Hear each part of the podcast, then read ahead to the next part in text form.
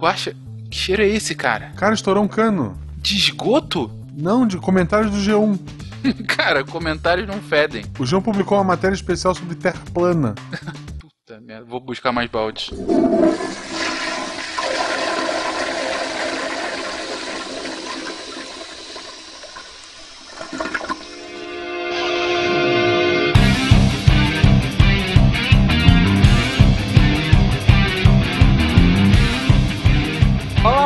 Ouvintes. Aqui é o Tarek Fernandes de Goiânia. E se for pra ficar na fossa, que seja séptica. Tu não tá mais em Anápolis? É, exatamente. Muitas revelações numa frase só. Você começando, você de Goiânia e piadinha boa. Parabéns, Tarek. Fala pessoas, aqui Fernando Malto Fencas, diretamente de São Paulo e fé demais não cheira bem. Olá, eu sou a Flávia, aqui de Presidente Médici Rondônia. E eu vou citar o Monteiro Lobato, que falou assim: pobre Jeca, como és bonito no romance e feio na realidade. E aí, Monteiro Lobato se, se tornou um sanitarista. Aqui é Fernando Maia, de Moarama, Paraná. E é o segundo SciCast que eu gravo sobre cocô. De Gaspar Santa Catarina, que é Marcelo Guaxinim. E Tarek de host, eu queria ganhar insalubridade. Oh. muito bem linkado, muito bem linkado. Você está ouvindo o SciCast, porque a ciência tem que ser divertida.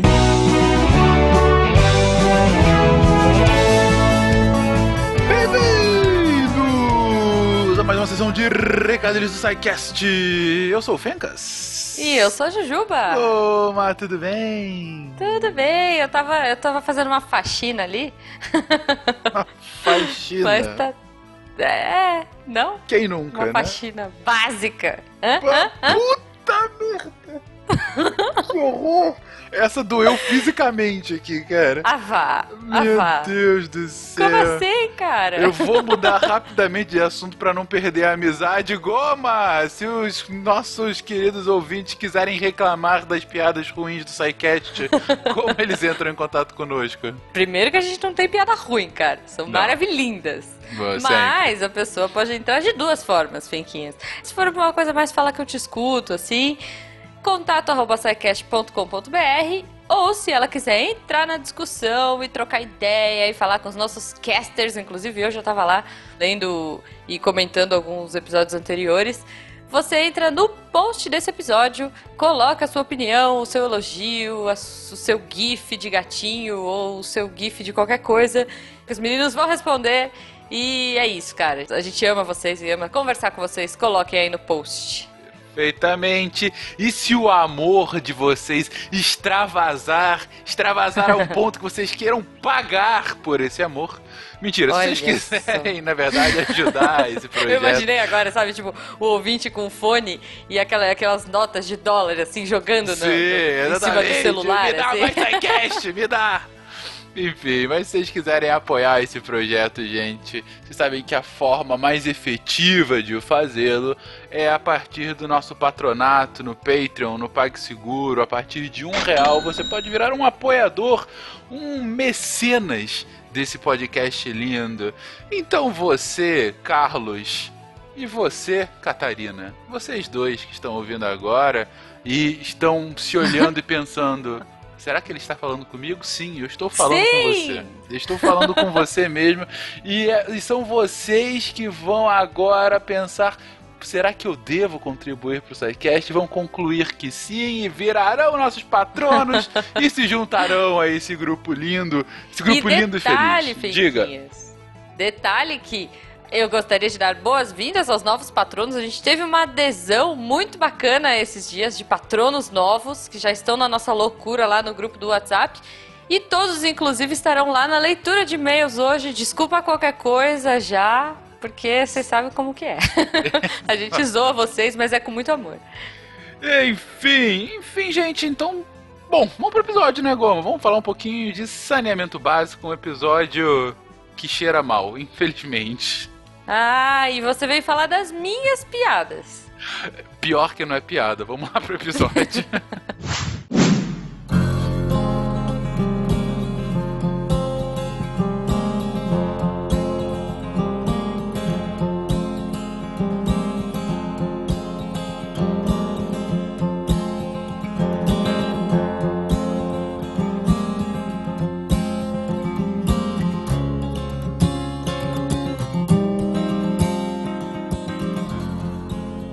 Então, pessoas, lá no SciCast 110 sobre crise humanitária, a gente comentou um problema que era comum com os refugiados, né? Que inclusive é o mesmo problema que nós comentamos também lá no SciCast de epidemias, no SciCast de intoxicação alimentar, lá no longínquo SciCast sobre água. E o problema é saneamento básico. Pessoal, qual que é a definição de saneamento básico? É ter um conjunto de medidas pra pegar ah, aquilo que tu. é, ah, e jogar fora, é isso. o ser humano ele produz impurezas e tal, né? É o cocô. E é tirar isso de, de circulação do meio ambiente da maneira mais segura e limpa possível. É que inclusive no senso comum eu pergunto dessa definição justamente além do SciCast sempre começar com a definição, porque é sempre importante relacionado ao tema. Mas saneamento básico no senso comum é, é esgoto, tratamento de água, mas é só isso mesmo? Não que seja pequeno, mas é só isso? Na verdade, é, é bem mais amplo do que isso. A gente usa saneamento como qualquer tipo de modificação que a gente venha a fazer para evitar que condições que alterem negativamente para a gente o ambiente possam alterar a nossa saúde, possam gerar doenças, possam diminuir a qualidade de vida. Então, por exemplo, saneamento básico, além de esgoto e tratamento de água, é dragagem de água pluvial, é manejo de resíduo sólido, por exemplo, é drenagem urbana, é a própria limpeza, varrer rua, e tudo isso faz parte do saneamento como um todo. Agora, o que acaba virando mais senso comum, como você disse, é mesmo água e esgoto, né? Que é o que é mais falado, é mais reconhecido quando a gente cita saneamento básico. E às vezes nem isso, né? Tem muita cidade no Brasil que Ah, nem bom, isso. enfim, é exatamente. é Esse... Por que tratamento de esgoto se eu tenho um rio passando aqui na minha cidade, né? Não tem cabimento. pois é. Aqui no Brasil, o conceito de saneamento ambiental é a mesma coisa do conceito de saneamento básico? Ou um é mais amplo, o outro é mais restrito? Assim, quando você vai falar sobre saneamento na legislação brasileira, ele inclui tudo isso que eu falei: abastecimento, esgoto, limpeza urbana, drenagem, manejo de resíduo e água pluvial. A discussão de hoje nesse cast vai se fixar mais nesses dois primeiros: abastecimento de água e esgotamento sanitário. Por quê? Porque, primeiro, são aqueles que a gente tem mais dados, ainda que manejo de resíduo sólido também a gente tenha bastante dados. Segundo, porque são aqueles que mais impactam a população, direta e indiretamente. E terceiro, porque você consegue verificar bastante bem o ciclo de ambas junto com o ciclo hidrológico. No sequestro de água, a gente já citou um pouquinho sobre esgotamento sanitário, quando a gente foi falar de qualidade de água, quando foi falar do próprio ciclo hidrológico e tudo mais. Mas pra gente falar sobre o estado de saneamento no Brasil, é claro que a gente poderia falar sobre a quantidade de cidades que hoje tem coleta e tratamento de lixo. Você tem dados sobre isso. Você pode falar sobre como que engenharia civil, de um ponto de vista de águas pluviais, muitas vezes ela não contribui para a urbanização e acaba ocasionando alagamentos na cidade. Isso também é saneamento. Mas o ponto de hoje, aqui no cast de hoje, vai ser esses dois primeiros de abastecimento de água e esgotamento. Então, o conceito de saneamento ambiental, ele seria tudo, assim como o saneamento básico, mas comumente a gente usa o saneamento básico para abastecimento e esgotamento sanitário, o saneamento ambiental viria justamente para abranger isso tudo, né? Para não, não usar o mesmo termo, né? O saneamento ambiental, por exemplo, assim, você tem uma criação de peixe, uma criação de porco, e aí você tem que dar uma finalidade para aquela produção ali dos resíduos. Então, assim, isso aí já embarca, mas aí entra no, no saneamento ambiental, porque vai envolver toda a área ali e ela não vai cair direto, vamos dizer, no tratamento de esgoto do município.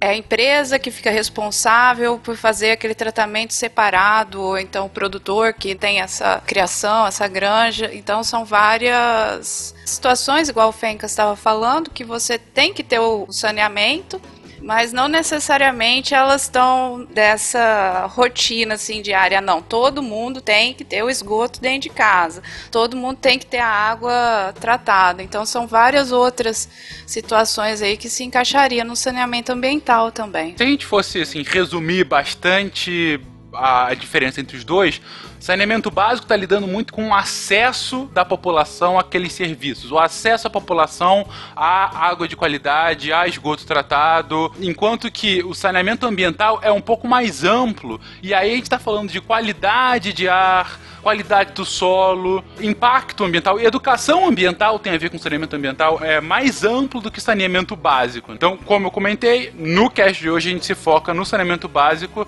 e mais em específico ainda, acesso à água de qualidade e esgotamento sanitário. Ambos os saneamentos que o Malta falou, né, que vocês discutiram bem, o impacto, um dos maiores impactos que a gente tem é na saúde. Tanto que assim, quando tem problema no saneamento básico, no saneamento ambiental, um dos primeiros lugares impactados, um dos primeiros setores dentro de um país afetado é na saúde pública. Verdade, é o maior impacto, eu diria. Mas antes da gente entrar nesse impacto e quer falar do raio-x no Brasil, vamos puxar um primeiro histórico justamente desse acesso e desse manejo de água e resíduos. Se a gente for parar para pensar, todas as grandes civilizações do mundo, de certa forma, tiveram que lidar com a logística de distribuição de água e de coleta de dejetos. A gente vai lembrar, talvez, os mais clássicos sejam os aquedutos romanos, que foi uma puta obra de engenharia justamente para possibilitar que uma cidade muito populosa como Roma tivesse acesso à água potável para toda a sua população sem grandes deslocamentos, né? Ou seja, você poderia ter comunidades cada vez maiores e maiores.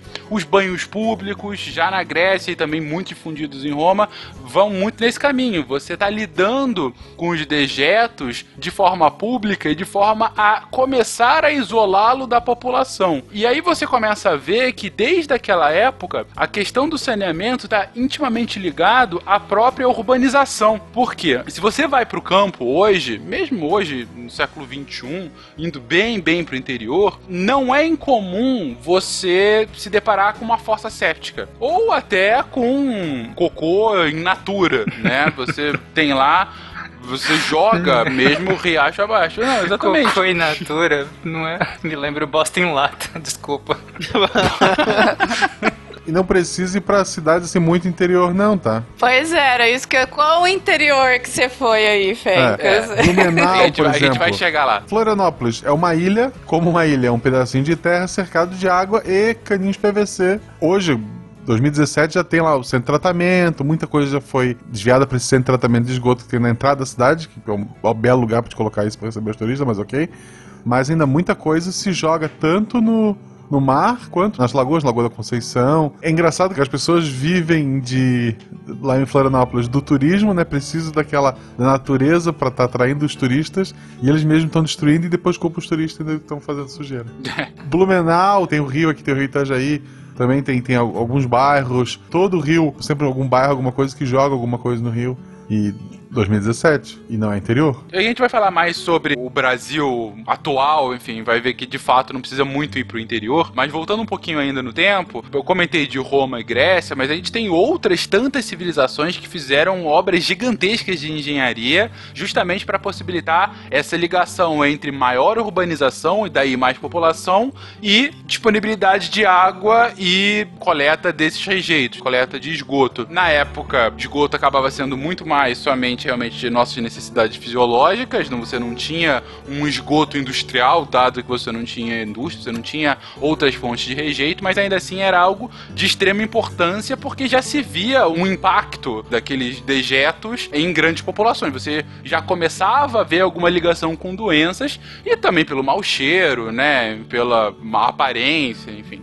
Então a gente tem casos na atual Índia, a China fez uma obra gigantesca de engenharia para desviar o Rio Amarelo e conseguir que o rio chegasse a diversas cidades que antes não eram abastecidas por água. Você tem na Mesopotâmia também grandes fontes, grandes canos que levavam tanto água, principalmente esgotos para fora das cidades. Você tem indo já para a Idade Média, os primeiros sistemas mais formais de coleta de água usada, tanto em Londres quanto Paris. Claro, ainda de forma muito rasa, né, gente? Você tem, na época, por exemplo, aqueles valões no centro da cidade, que foi uma coisa que a gente acabou importando também da Europa quando da nossa colonização, que eram cidades concretadas, não necessariamente concreto, mas enfim, cidades construídas com valões no centro em que você tinha água que escorria das casas. E esses valões mal cheirosos, enfim. Assim, quem já foi no centro do Rio ainda hoje consegue ver parte desses valões que passam nas vielas ali da- das ruas mais antigas, né? Paraty é assim, e aí quando dá a maré alta, né, ela vem, entra no valão e chu, limpa tudo. É muito interessante. É interessante que o o Fenk estava falando em relação às cidades e ele parou um pouco na Idade Média, que na Alta Idade Média, no início da Alta Idade Média, cidades ou parte das cidades era sinônimo de fedor. Né? É o contrário do higienismo que nós temos hoje, né? Grandes cidades, ou pelo menos espera-se que assim seja, seja sinônimo de limpeza, mas em boa parte dessa época, cidades era sinônimo de fedor, justamente por conta dessa falta de tratamento de resíduos. Lembra do, do Palácio de Versalhes? O cheiro é ótimo. Um local que tenha esse sistema bem básico ainda de esgoto, mas tem é na Fortaleza, lá em Macapá, no Amapá. Se você for na Fortaleza lá de São José, você tem acesso onde era o, o tipo banheiro lá da, da Fortaleza, né? Que aí tem toda a parte pro escoamento e tudo mais. E a Fortaleza é de 1700 e alguma coisa, 1760, eu acredito. Mas vocês pularam coisa básica aqui que eu acho bem interessante, que é a origem da palavra higiene. De onde ela vem? O Esculápio, que é o deus da medicina grego, ele teve duas filhas, Igeia e Panaceia. Igeia deu o nome que a gente chama de higiene, que significa você estar no ambiente limpo e sadio. E a Panaceia era a filha que curava as pessoas enfermas. Isso deu expressão ao nome que a gente, toda medicação nova, todo qualquer tratamento mais inovador, a gente dá o nome de Panaceia, que é usado para alguma descoberta que serve para resolver muitos problemas de saúde ou curar muita doença ao mesmo tempo. Daí que vem as duas palavras, a, principalmente a higiene que a gente vai relacionar aqui. É, Então, desde a Grécia Antiga, na verdade, desde muito antes, mas aqui, dada essa etimologia, a gente vê que desde a Grécia Antiga já associavam a higiene a justamente ausência de doenças, né? A limpeza do ambiente como ausência de doenças. Quando da Renascença, quando do descobrimento do Brasil, mas ainda na Europa, que você tem o desenvolvimento de boa parte do que hoje, claro, de forma muito mais aprimorada, a gente tem com esses cuidados de higiene mais pessoal. Você vê que o chuveiro, como a gente conhece, é uma invenção do século XVI, século XVI, XVII, né? Que era uma caixa em que você podia controlar o fluxo de água. O chuveiro mais formal, né? Como a gente conhece hoje. Como que é um chuveiro informal, Você colocar embaixo de uma cascata, você jogar água na sua cara, sei lá. Tô Ok. falando realmente o, vamos, o objeto, o lugar da sua casa onde você toma banho. Se for na sala, é informal. É.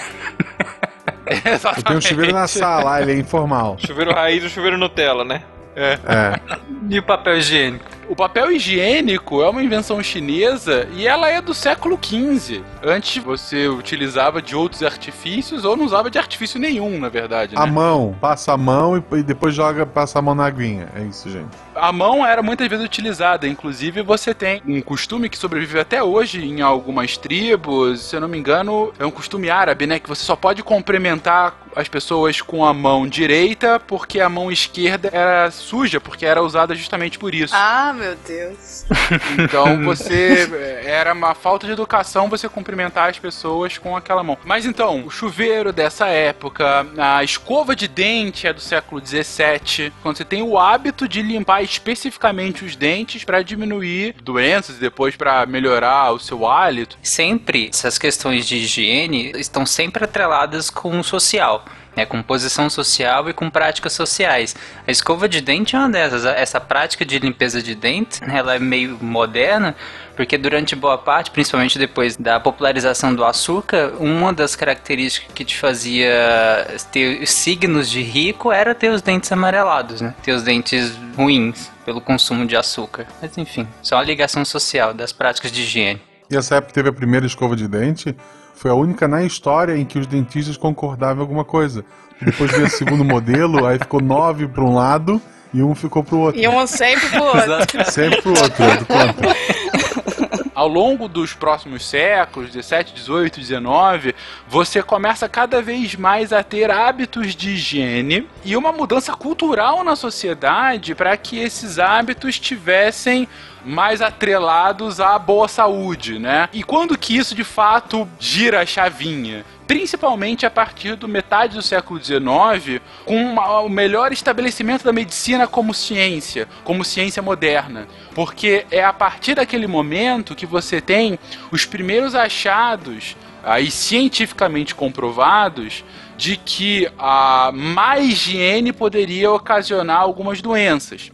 É a medicina baseada em evidências, né? O início de uma medicina baseada em evidências. Exatamente. Então, assim, uma das primeiras doenças que foi diagnosticada tendo essa correlação clara entre a ausência de higiene e a doença foi o cólera, ainda no século XIX. Você teve uma epidemia de cólera na Inglaterra ainda no século XVIII. E isso foi muito estudado no início do século XIX por muita gente. E aí, só então no século XIX que você começou a fazer essa correlação de que o contato direto com fezes humanas e animais poderia ocasionar essa doença. E a partir daí você começa a ter prescrições de banhos mais frequentes, de uma maior higiene das suas partes íntimas, de você ficar mais afastado de esgotamento, que o esgoto ainda muitas vezes era em céu aberto, bom, ainda é em alguns casos, mas era em céu aberto, então você tinha que manter essa distância. Então é no século XIX que você tem essa virada e é no século XIX também no Brasil que você começa a ter uma discussão mais séria, tanto para a distribuição de água, quanto principalmente para o esgotamento sanitário. As primeiras obras de engenharia no Brasil feitas para esse fim são da época do Império, principalmente na época do Imperador Pedro II, que foi a primeira cidade que você tem obra de engenharia para esgoto é o próprio Rio de Janeiro. Você já tinha lá os Arcos da Lapa, que era um, um grande aqueduto que trazia água do Morro da Tijuca, principalmente para o centro da cidade, que você tinha poucos rios, mas é no século XIX que você tem as primeiras obras de esgotamento no centro e zona sul do Rio. Você tem até hoje um lugar lá no Rio chamado CAERJ, e o CAERJ que hoje é a Sociedade de Engenheiros e Arquitetos do Rio de Janeiro, que fica lá na Glória, próxima à Praia do Flamengo, ela é a primeira estação de tratamento de esgoto do Rio e, se não me engano, a primeira do Brasil. E foi feita justamente nessa época de mudança de chavinha, de que um bom esgotamento faria com que a população ficasse mais saudável, você tivesse menor incidência de doenças. Porque também é nessa época, gente, que a gente tem que lembrar que, por conta da urbanização e do contato direto e frequente entre as pessoas, muito fruto da industrialização, enfim, as doenças elas paravam, assim como foi durante, por exemplo, a epidemia de peste, você não tinha uma distinção hierárquica entre quem vai ficar doente ou não. Ricos ou pobres eram contaminados da mesma forma. Então, a partir do momento que era um, um problema que fazia mal para toda a população, as soluções eram ainda mais rapidamente buscadas. E não foi à toa que esse movimento para uma maior sanitarização da população e a partir daí um trabalho mais forte do Estado para que pudesse contemplar essa sanitarização, foi a partir daí que você tem de fato o boom do saneamento em todo o mundo e também aqui no Brasil. Aqui no Brasil, lá pela década de 20, que começou esse movimento sanitarista a realmente fazer um trabalho contínuo e espalhado pelas várias cidades, né? Tanto é que na época que eu citei Monteiro Lobato na, na introdução, porque ele não, não, acreditava que o homem do campo, por exemplo, era preguiçoso, não queria produzir, ou sei lá o que, que ele achava.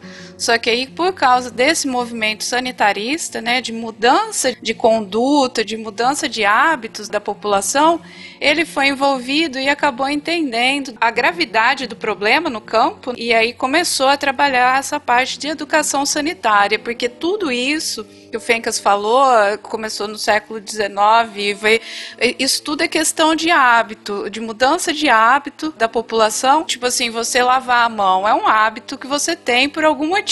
Sua mãe te explicou, te ensinaram na escola. Só que se ninguém nunca te ensinou por que, que você tem que lavar a mão, por que você tem que tomar banho, escovar o dente, não é de uma hora para outra que você vai adquirir isso. Né? Então é um trabalho longo, contínuo, ele tem que ser perseverado. Esse trabalho de educação sanitária que o, o Monteiro Lobato abraçou a causa usando o personagem do Jeca Tatu, né, para fazer essa divulgação, ele é de extrema importância. Mãe, quero fazer cocô. Tá bom, vamos. Não, eu quero ir na casa do Pedrinho. Atrelado a essa ideia, você também tem na virada do século toda a discussão sobre saúde pública. A gente vai lembrar das aulas de história, né, sobre a famosa revolta da vacina, que tem tudo a ver com esse movimento, que é o Estado, naquela época ainda engatinhando com essa questão de saúde pública, mas já vendo a vacina em massa como uma possibilidade de conter doenças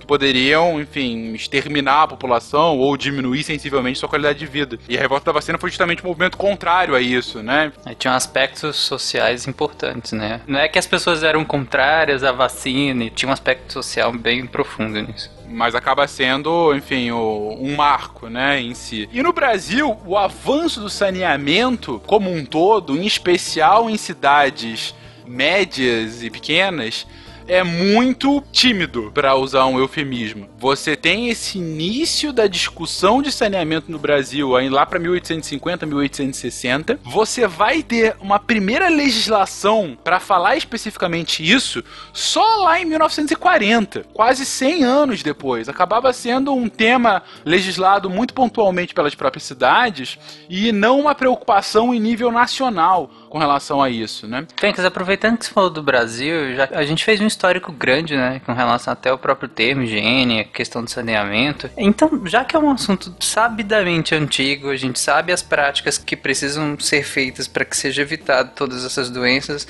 vamos agora fazer um, realmente um raio-x do Brasil. Como que o Brasil encarou isso tudo e como que encara até hoje toda essa questão do saneamento básico? O primeiro plano nacional de saneamento que a gente tem foi da época do governo militar, foi de 1971, era chamado de Planasa, Plano Nacional de Saneamento. Ele tinha essa ideia de uma nacionalização do saneamento, se eu não me engano, não especificava um prazo, mas enfim, ele contemplava isso num horizonte futuro.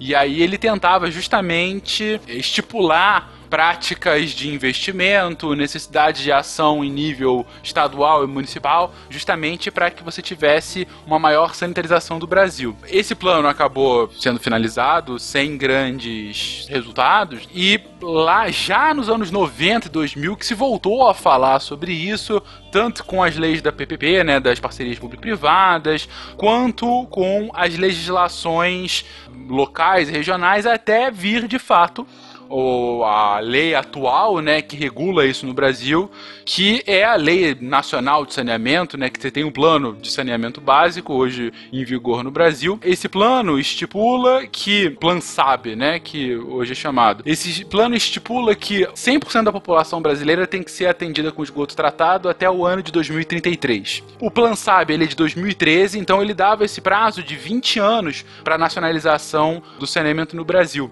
Só que se a gente for ver de fato o que a gente tem de número, aí entra a parte triste da história e que é para dar mais do que um sinal de alerta. É, quem é ouvinte do SciCast sabe que sempre quando a gente gira em torno do tema de saneamento, eu repito isso. Para mim, saneamento é o principal problema social do Brasil.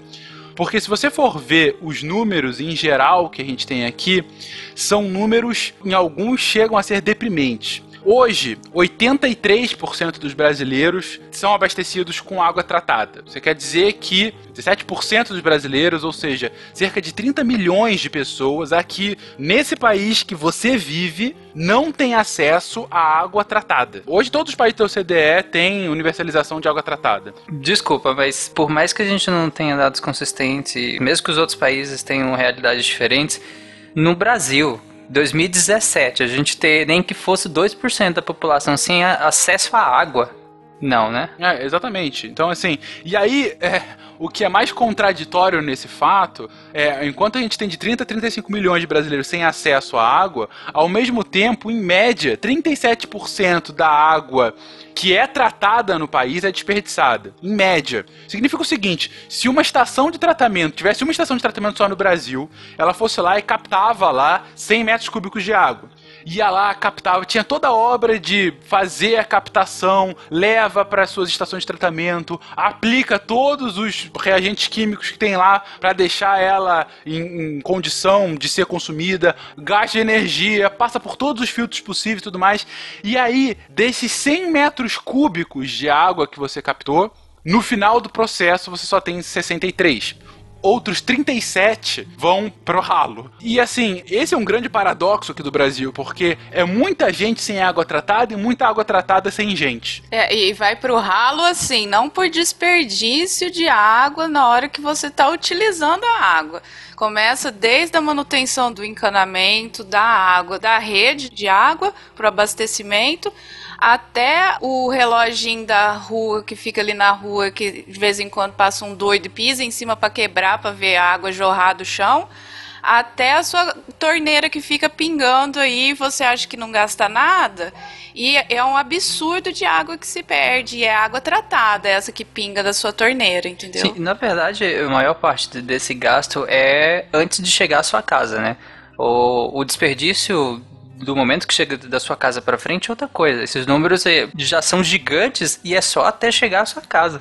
Exatamente. É, a gente fala que é água não faturada, né? É justamente o que a Flávia falou aqui do, do reloginho, né? A, a, conta das concessionárias é justamente, ó, o que eu tô jogando aqui pro sistema e o que eu tô faturando em cima. Tudo que tem no meio do caminho, seja pelo que a Flávia colocou, má condição dos encanamentos, e daí você tem vazamentos. Gato, que é um grande problema em muitas regiões, também é colocado, ah, mas aí o gato vai pra população. É verdade, mas pra concessionária é uma droga, né? Você tá pagando por isso e você não recebe. Tem um pouco de evaporação também, dependendo do lugar e tal. Mas o ponto é, a média do Brasil é 37%. Agora, o que é mais, assim, inacreditável é que a gente tem alguns estados do Brasil em que a média naquele estado pode chegar até a 75, 80%. Ou seja, é aquela concessionária que pegou os 100 metros cúbicos, só 20 são faturados. O resto é perdido ou é desviado. É como eu coloquei, é muita gente sem água tratada e muita água tratada sem gente. E isso porque a gente está falando somente de água tratada. Quando a gente vai para esgoto, aí o buraco é literalmente ainda mais embaixo.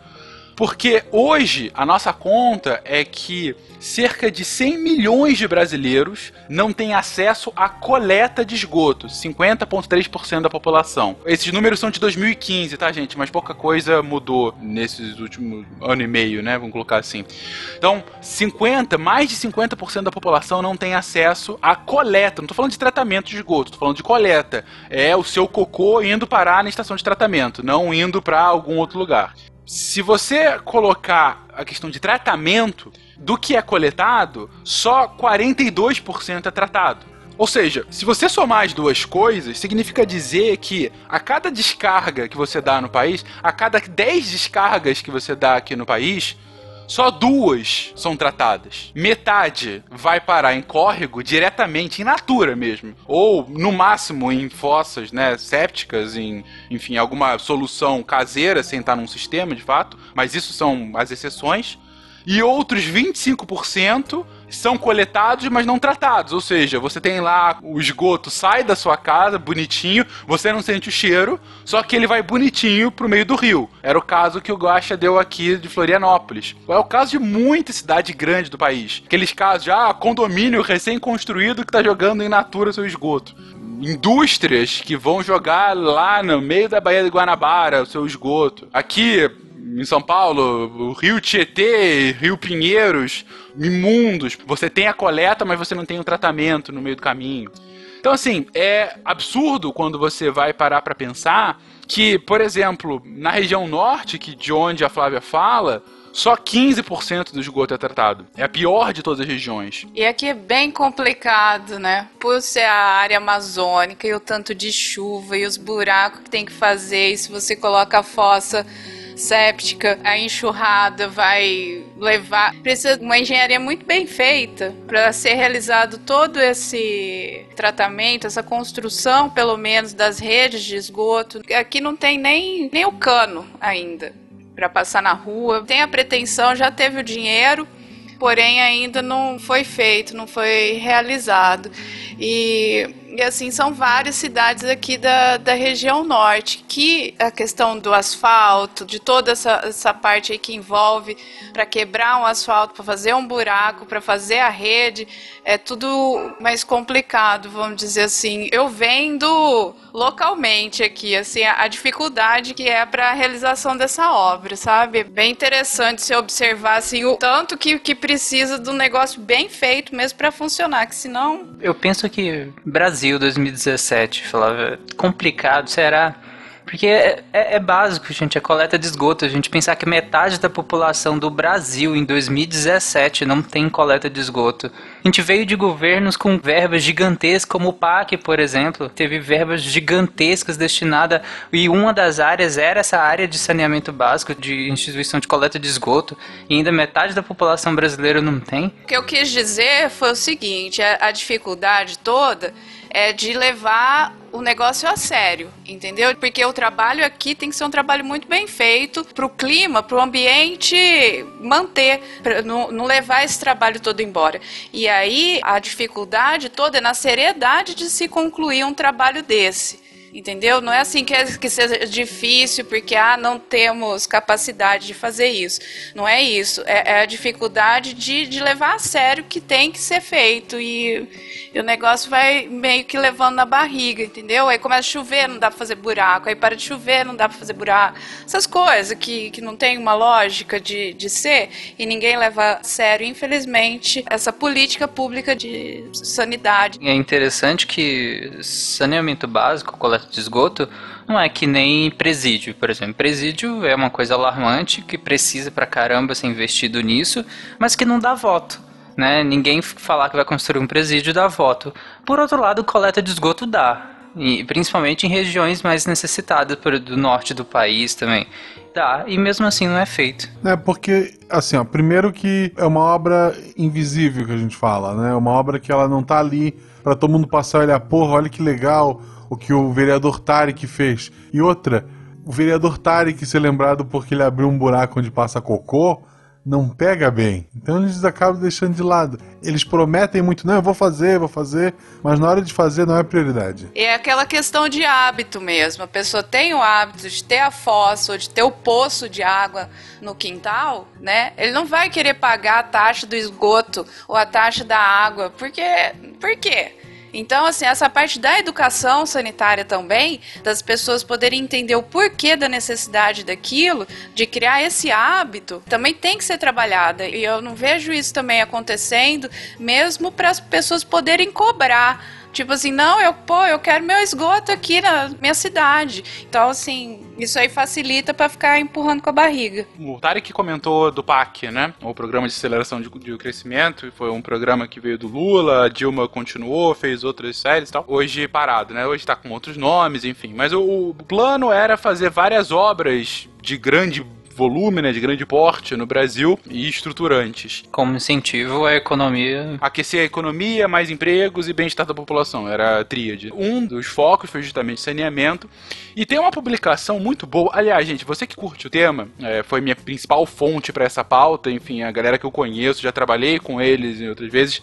Instituto Trata Brasil é, para mim, a grande referência de saneamento no Brasil. Eles fazem um trabalho seríssimo de levantamento de, de, dados e um trabalho também junto a empresas de conscientização. E eles têm uma publicação que eles fizeram até 2015, que é justamente com esse mote do PAC, chama-se De Olho no PAC, em que eles levantavam todas as obras que haviam sido destinadas para saneamento e eles viam como é que estava o andamento daquela obra, se já estava funcionamento, se estava atrasado, se não e tal. Então, assim, no último ano que teve essa publicação, o levantamento mostrou que 47% das obras com relação ao esgotamento do parque estavam atrasadas, estavam de alguma forma inadequadas. E a expectativa do governo, dessa expectativa de 2033 ter totalmente universalizado, era inconsistente com o andamento do aumento de saneamento no Brasil. Significa dizer o seguinte: se você pega a evolução da população que tem acesso a esgoto tratado,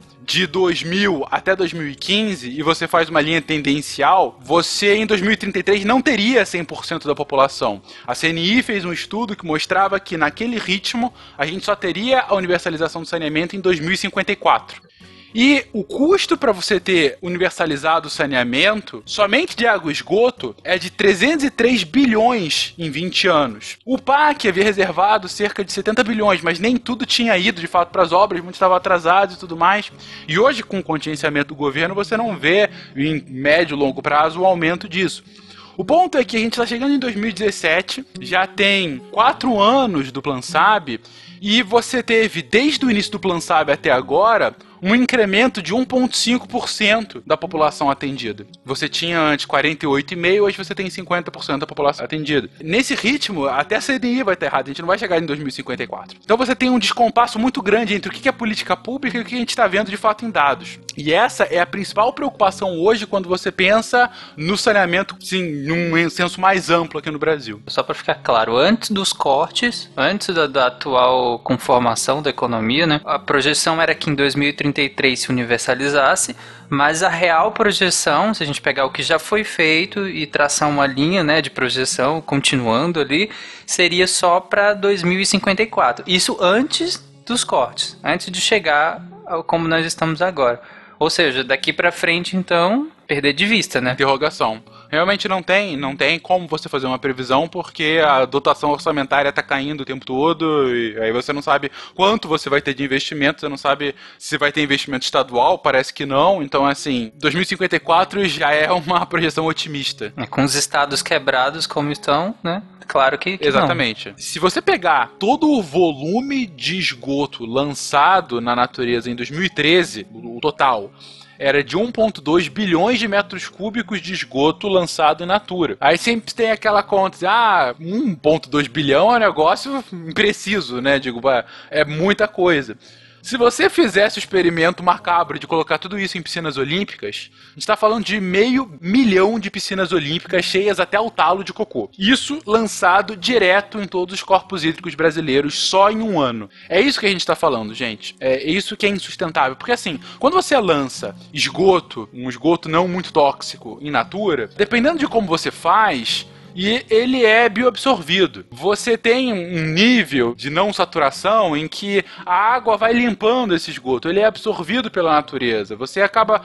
Ela volta ao ciclo hidrológico normal. Só que chega num ponto que você passa esse nível de saturação. E aí você tem o desequilíbrio. E aí você tem ah, algas se proliferando nas praias brasileiras. Tem aquela espuma esbranquiçada de esgoto industrial. Você tem morte em massa de peixes em corpos hídricos porque você não tem oxigenação perfeita da água. Você tem aumento de doenças. Então, assim, esse é o volume de esgoto que a gente está falando. A gente está falando de meio milhão de piscinas olímpicas de cocô por ano. Isso em 2013. Eu tenho a minha piscininha aqui em casa. Minha própria. De Ai, cocô? De, De cocô? cocô? Aham, é. É, porque eu tenho fossa aqui em casa. Aí eu tenho a minha própria, ela não, não tá junta nessas outras, não. Ai, satisfação. E- Isso que, isso que o Fencas descreveu é basicamente um dos fenômenos né, de eutrofização né, das águas.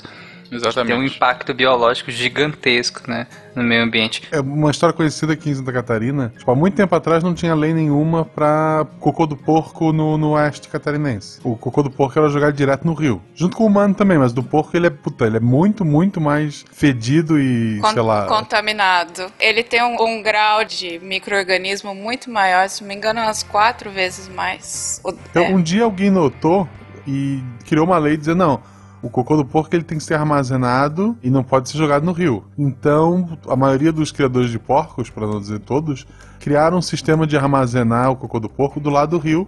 Daí era só esperar chover, infelizmente transbordava e ia pro rio. Tu tava dentro da lei. Nisso, um o governador do estado foi visitar uma região lá e o, o rio tava fedendo muito, foi logo depois de chuva.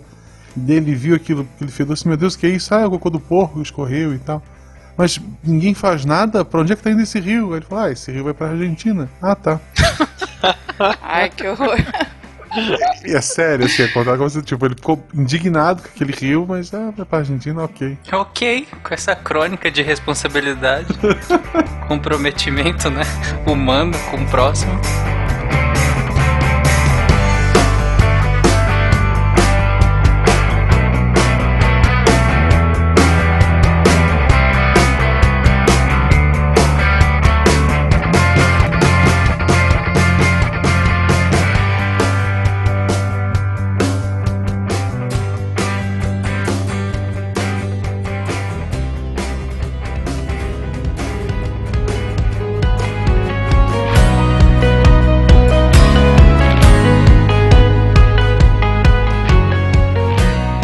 Depois da gente ter passado pela parte do histórico e o raio-x triste dessa situação no Brasil, do questão do tratamento de água, questão do, da falta de acesso à água potável e ao tratamento de esgoto, Agora a gente vai focar no impacto disso para a saúde pública, porque além de ter um impacto gigantesco para a economia, que é importante sim, mas tem um impacto direto na população, que é esse impacto na saúde pública.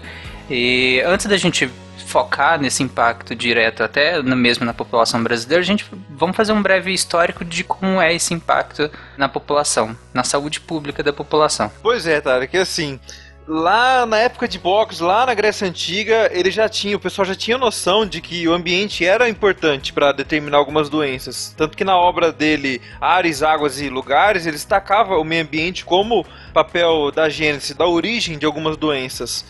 Depois, no século XVIII, Peter Frank escreveu na sua obra chamada intitulada A Miséria do Povo, Mãe das Enfermidades, onde relaciona, ele relaciona as más condições de vida, de trabalho, de nutrição e a pobreza relacionada às doenças, preconizando para isso como vai diminuir as doenças nessa população. Reformas sanitárias e ainda reformas sociais e econômicas, mudar o plano econômico vigente. Mas só em 1850, depois de muito tempo, lá na época de Pasteur, aquele da pasteurização, já foi estabelecido que alguns micro-organismos causavam algumas doenças. Aí já começou a se ter a noção de que não era pobreza, não era só o trabalho, era também alguns micro-organismos específicos que estavam relacionados a alguns tipos de vida.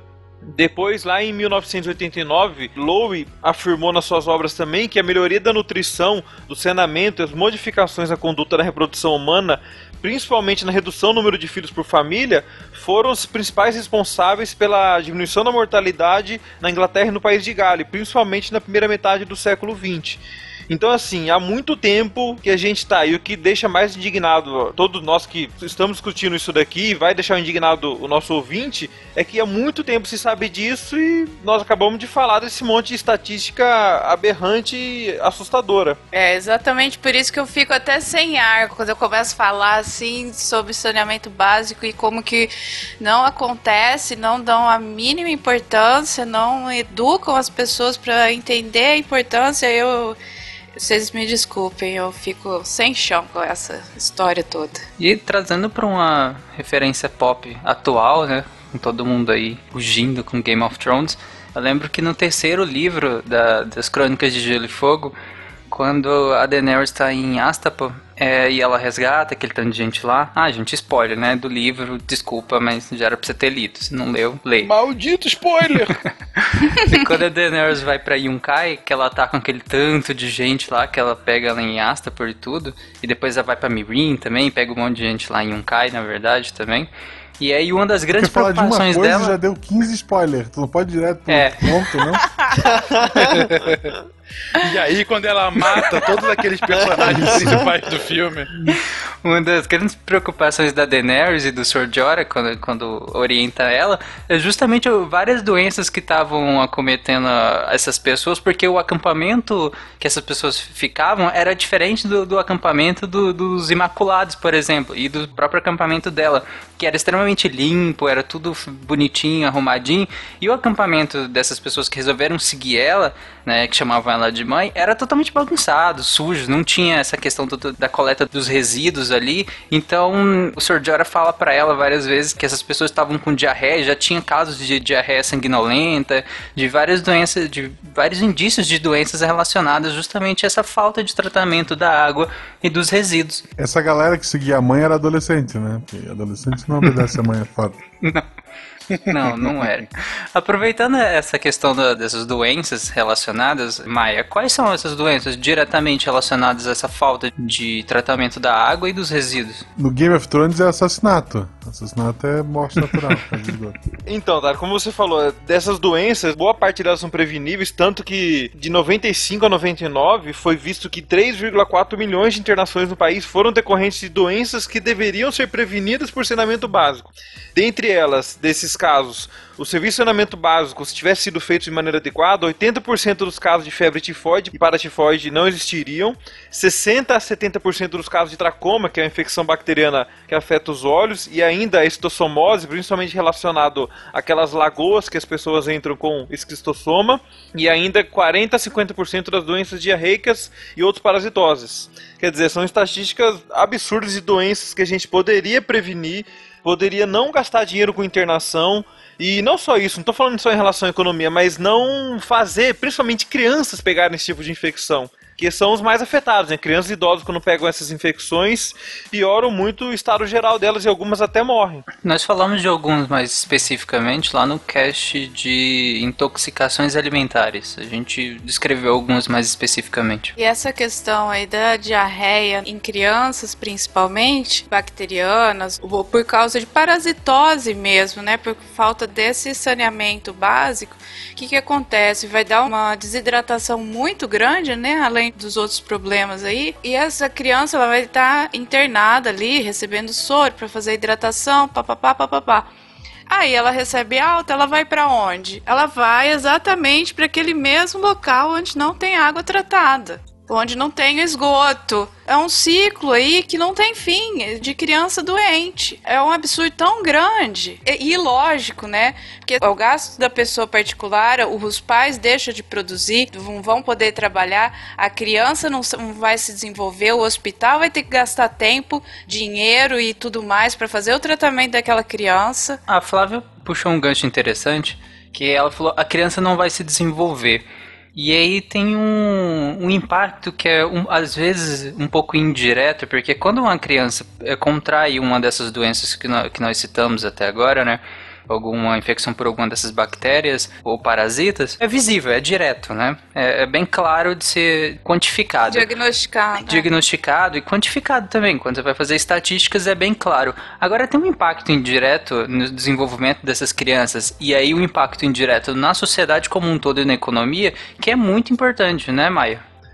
Tanto que assim, um dos artigos que a gente pegou para poder falar dessa parte de saneamento é um artigo feito lá em Bangladesh, até financiado pela Fundação Gates, que é uma das principais fundações que investe nessa parte de saneamento. Eles viram o seguinte, o que eles fizeram? Pegaram crianças que estavam em situações de saneamento inadequada, água e esgoto de maneira inadequada e suplementaram proteínas para elas. Viram que essas crianças no final do crescimento delas, as que receberam suplementação de proteína, ficaram 1 a 2 centímetros mais alta. E o mais importante e o mais, acho que até alarmante pra gente, desses que receberam a suplementação, eles tiveram maior desempenho em teste de leitura nas crianças e maior desempenho em teste de conhecimento nos adolescentes. E além de tudo, as mulheres que tiveram essa suplementação na infância tiveram a longo prazo mais anos de escolaridade comparado às mulheres que não receberam. Quer dizer, em suma, o saneamento não é só sobre água, sobre cocô, sobre esgoto. É na verdade sobre a gente poder dar para as pessoas a capacidade delas serem o que elas poderiam ser e não conseguem, pela falta de saneamento, pelo excesso de doença, pela falta de assistência que o Estado e de vida deveria fornecer para eles. É o mínimo de dignidade, assim, que você oferece pro cidadão. É dignidade isso, que tem que ter. Imagina, a criancinha lá, tá cheia de verme na barriguinha, não tem vontade de fazer nada, pode, pode enfiar comida nela lá que o, o verme come metade da comida. E ainda indo por esse caminho, se mesmo se você ignorar toda essa questão humanitária, se você quiser ter uma mente extremamente economicista, de retorno de investimento. Gente, a gente está falando aqui de pessoas mais tempo usando hospitais. Gente está falando aqui de crianças e adolescentes com menor aproveitamento de aprendizado e que essa vai ser a sua massa de trabalho daqui a alguns anos.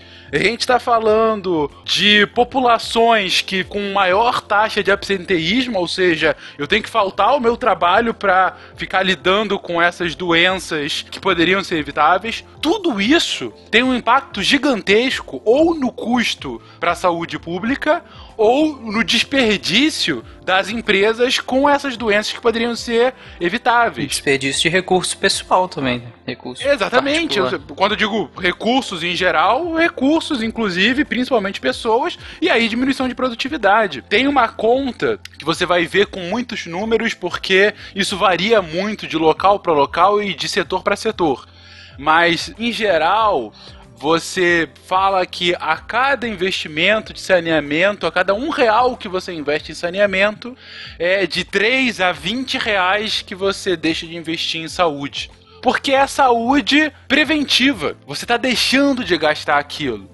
Mas é claro que para você chegar nessa conta é um contrafactual econômico muito grande, né? É difícil você ter essa conta na ponta do lápis tão facilmente, né? Ah, eu deixei de ter que gastar com todas as pessoas que tiveram cólera, que tiveram dengue, que tiveram zika, e qual é o custo que eu teria com elas aqui e quanto que foi que eu investi para diminuir a incidência dessa doença, porque a correlação não é tão direta assim.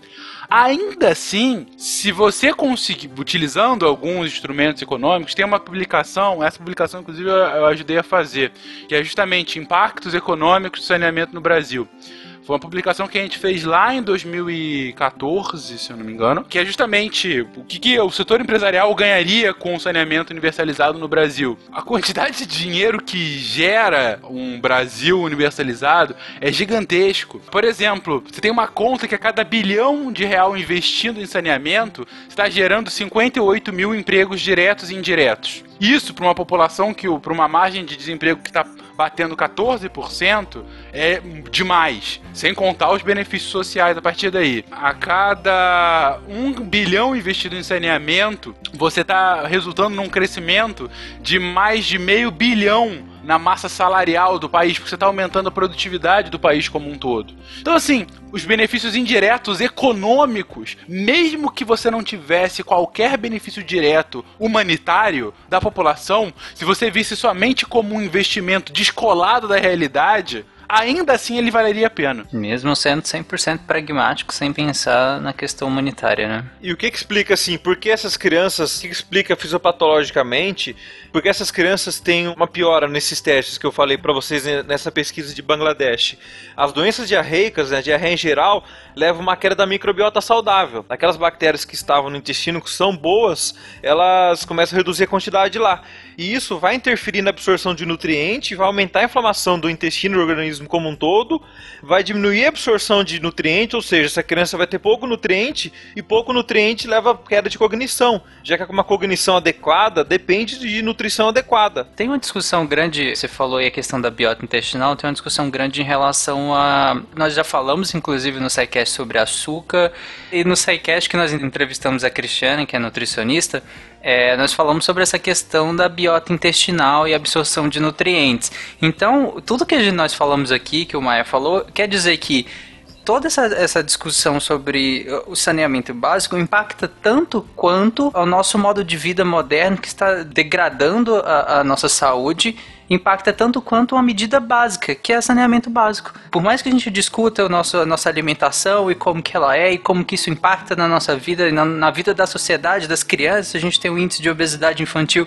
gigante já no Brasil, crescendo cada vez mais, mas ainda tem uma grande parte sendo impactada simplesmente por saneamento básico.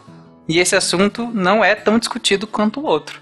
Então, fica aí a dica para essa discussão. Assim, porque parece, ah, não, isso é coisa de pobre, né? Que pobre que vai ter essa diarreia, coitado dos pobres. Mas isso aí tudo vai pra água. Aí você vai, igual o Guacho tava falando, vai pra Florianópolis curtir suas férias de verão, ou vai pra algum outro recanto escondido, não sei aonde, que só você e não sei quantas pessoas mais têm acesso.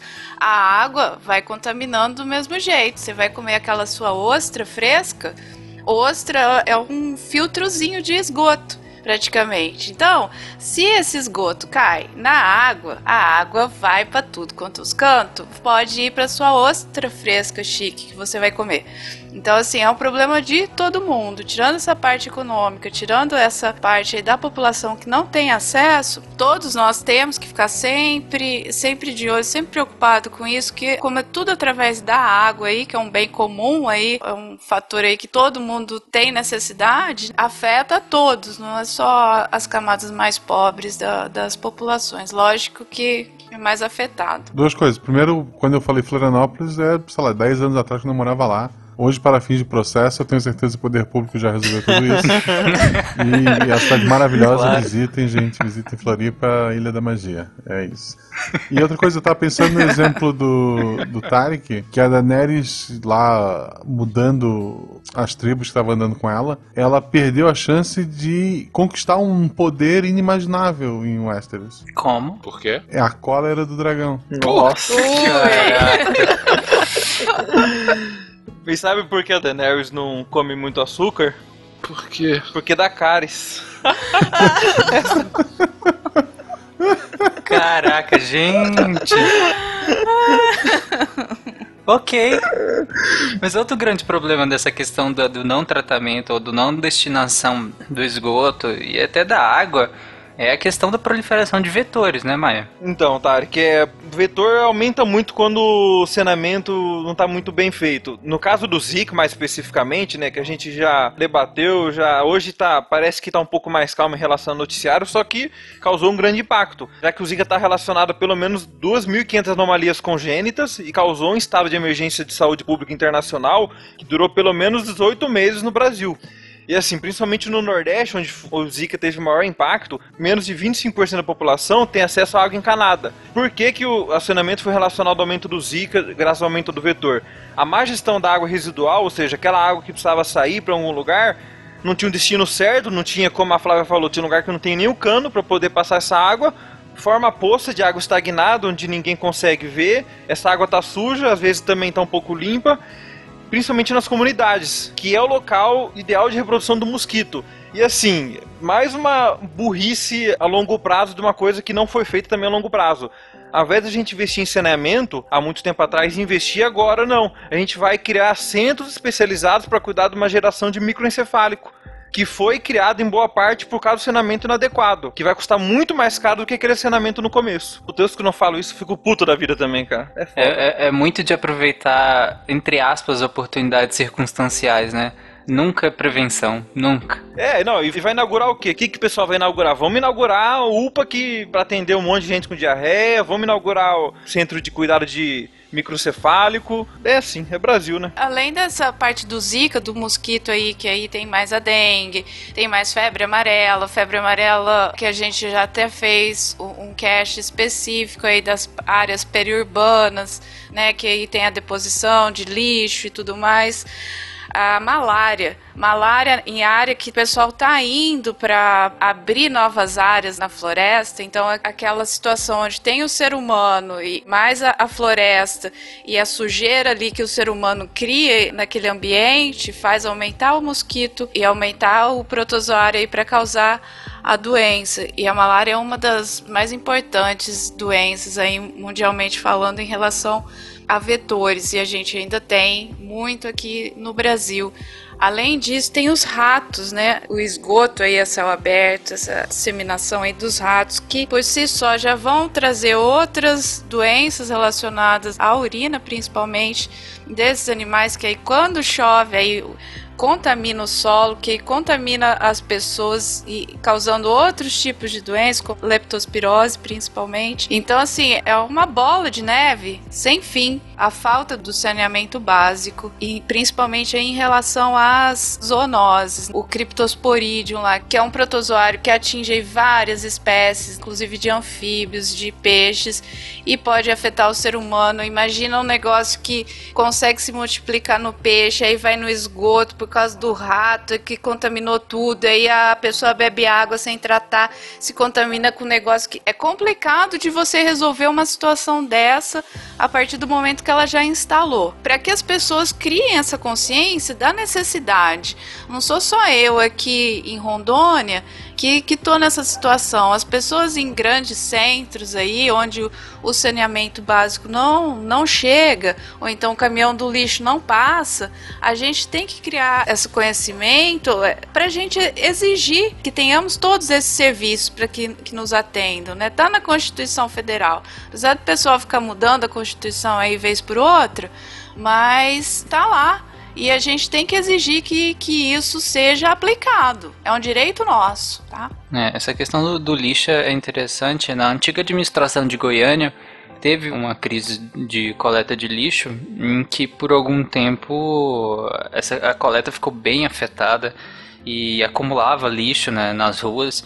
E em alguns bairros aumentou muito a proliferação desses vetores, o rato, pombo, é, mosquito também, né? Barata. Baratas, então ficou uma coisa horrível, assim. Em alguns bairros aumentou pra caramba isso e é péssimo pra saúde pública e tudo por questões políticas. Tinha uma parte de questão orçamentária, que também é uma questão política, mas era a maioria, majoritariamente, uma questão unicamente política que colocou em risco a vida da população inteira no momento que não conseguia fazer essa coleta de lixo. Mãe, quero fazer cocô. Tá bom, vamos. Não, eu quero ir na casa do Pedrinho. Para finalizar, já que a gente passou pelo histórico, passou pelo Brasil, esse raio-x inteiro do Brasil, a gente falou do impacto disso para a saúde pública, direto e indiretamente para a economia também do país. Mas para a gente colocar tudo isso em perspectiva, a gente ver como que o Brasil tá em perspectiva a outros lugares, vamos falar de tudo que a gente já falou, mas em outros lugares do mundo agora. Bom, antes primeiro falar dos números mais brutos, a gente estima que hoje o mundo tem 633 milhões de pessoas sem água potável. E desses 5% está aqui no Brasil, como a gente viu. A gente está falando aqui de 600 milhões de pessoas. Gente, é 10% da população do mundo não tem acesso à água, sabe? É mais de três Brasis. Às vezes a pessoa ouve o dado e passa por ouvido e, e não é registrado. Gente, é uma pessoa que não tem acesso à água limpa água, a coisa mais básica, sabe? Ela não, não tem, não tem nenhuma fonte potável, nenhuma fonte de água limpa perto dela. 10% da população mundial ainda vive com isso. Grande maioria ainda em áreas rurais, cerca de 80% em áreas rurais uma questão aí já relacionada à mudança do clima também e ao aumento populacional é que se estima que até a metade do século, cerca de 40% da população vai estar vivendo em áreas com criticidade hídrica, ou com água em baixa quantidade ou em baixa qualidade porque quando você tem um aumento populacional muito grande, o mesmo corpo hídrico fica mais esgarçado e também pode aumentar a, o despejo de água de poluição não tratada nesse corpo hídrico e vai diminuindo a qualidade, e aí você tem a necessidade de buscar água mais mais longe. Ora, a gente passou por isso aqui em São Paulo, especificamente, há três anos atrás, com a questão da escassez hídrica aqui. E aí voltou ao debate de onde São Paulo vai retirar a sua água no futuro, caso isso volte a acontecer novamente, uma escassez tão grande. E aquela retirada do volume morto, né? Exatamente, toda essa discussão da retirada do volume morto e do segundo volume morto também do Cantareira. Você teve um debate grande aqui, tanto na ANA, né, na Agência Nacional de Águas, quanto na Sabesp, com relação a obras emergenciais e com planejamento de longo prazo, de, puxa, como é que eu vou abastecer uma região metropolitana que tem cerca de 30 milhões de pessoas, cerca de 15% da população brasileira está vivendo nessa região metropolitana de São Paulo, e eu tenho que abastecer ela com água de qualidade. Dado que boa parte dos corpos hídricos próximos a São Paulo já estão em má qualidade, por exemplo, Pinheiros e Tietê, são os exemplos mais crassos, mas não os únicos, o que, que eu vou fazer para abastecer? Chegou-se a cogitar, ainda é um plano muito longe, mas aqui para São Paulo é bom que a gente estabeleça isso. Chegou-se a cogitar a possibilidade de se construir uma bomba para trazer água do mar e desalinizar. A gente está aqui a 100 quilômetros do, do litoral. Agora, o custo energético disso é absurdo. A água ficaria muito caro.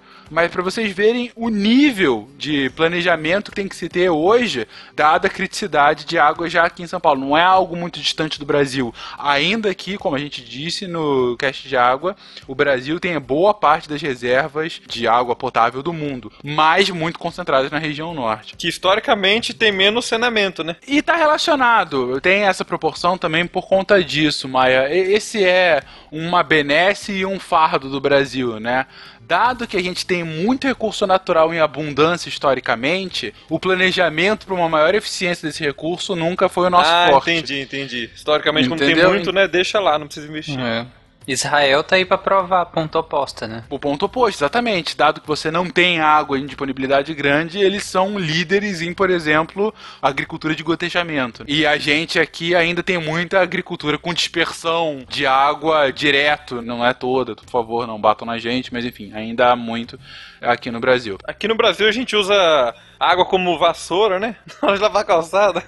Nossa, tava passando hoje aqui. Isso que é o mais irônico, né?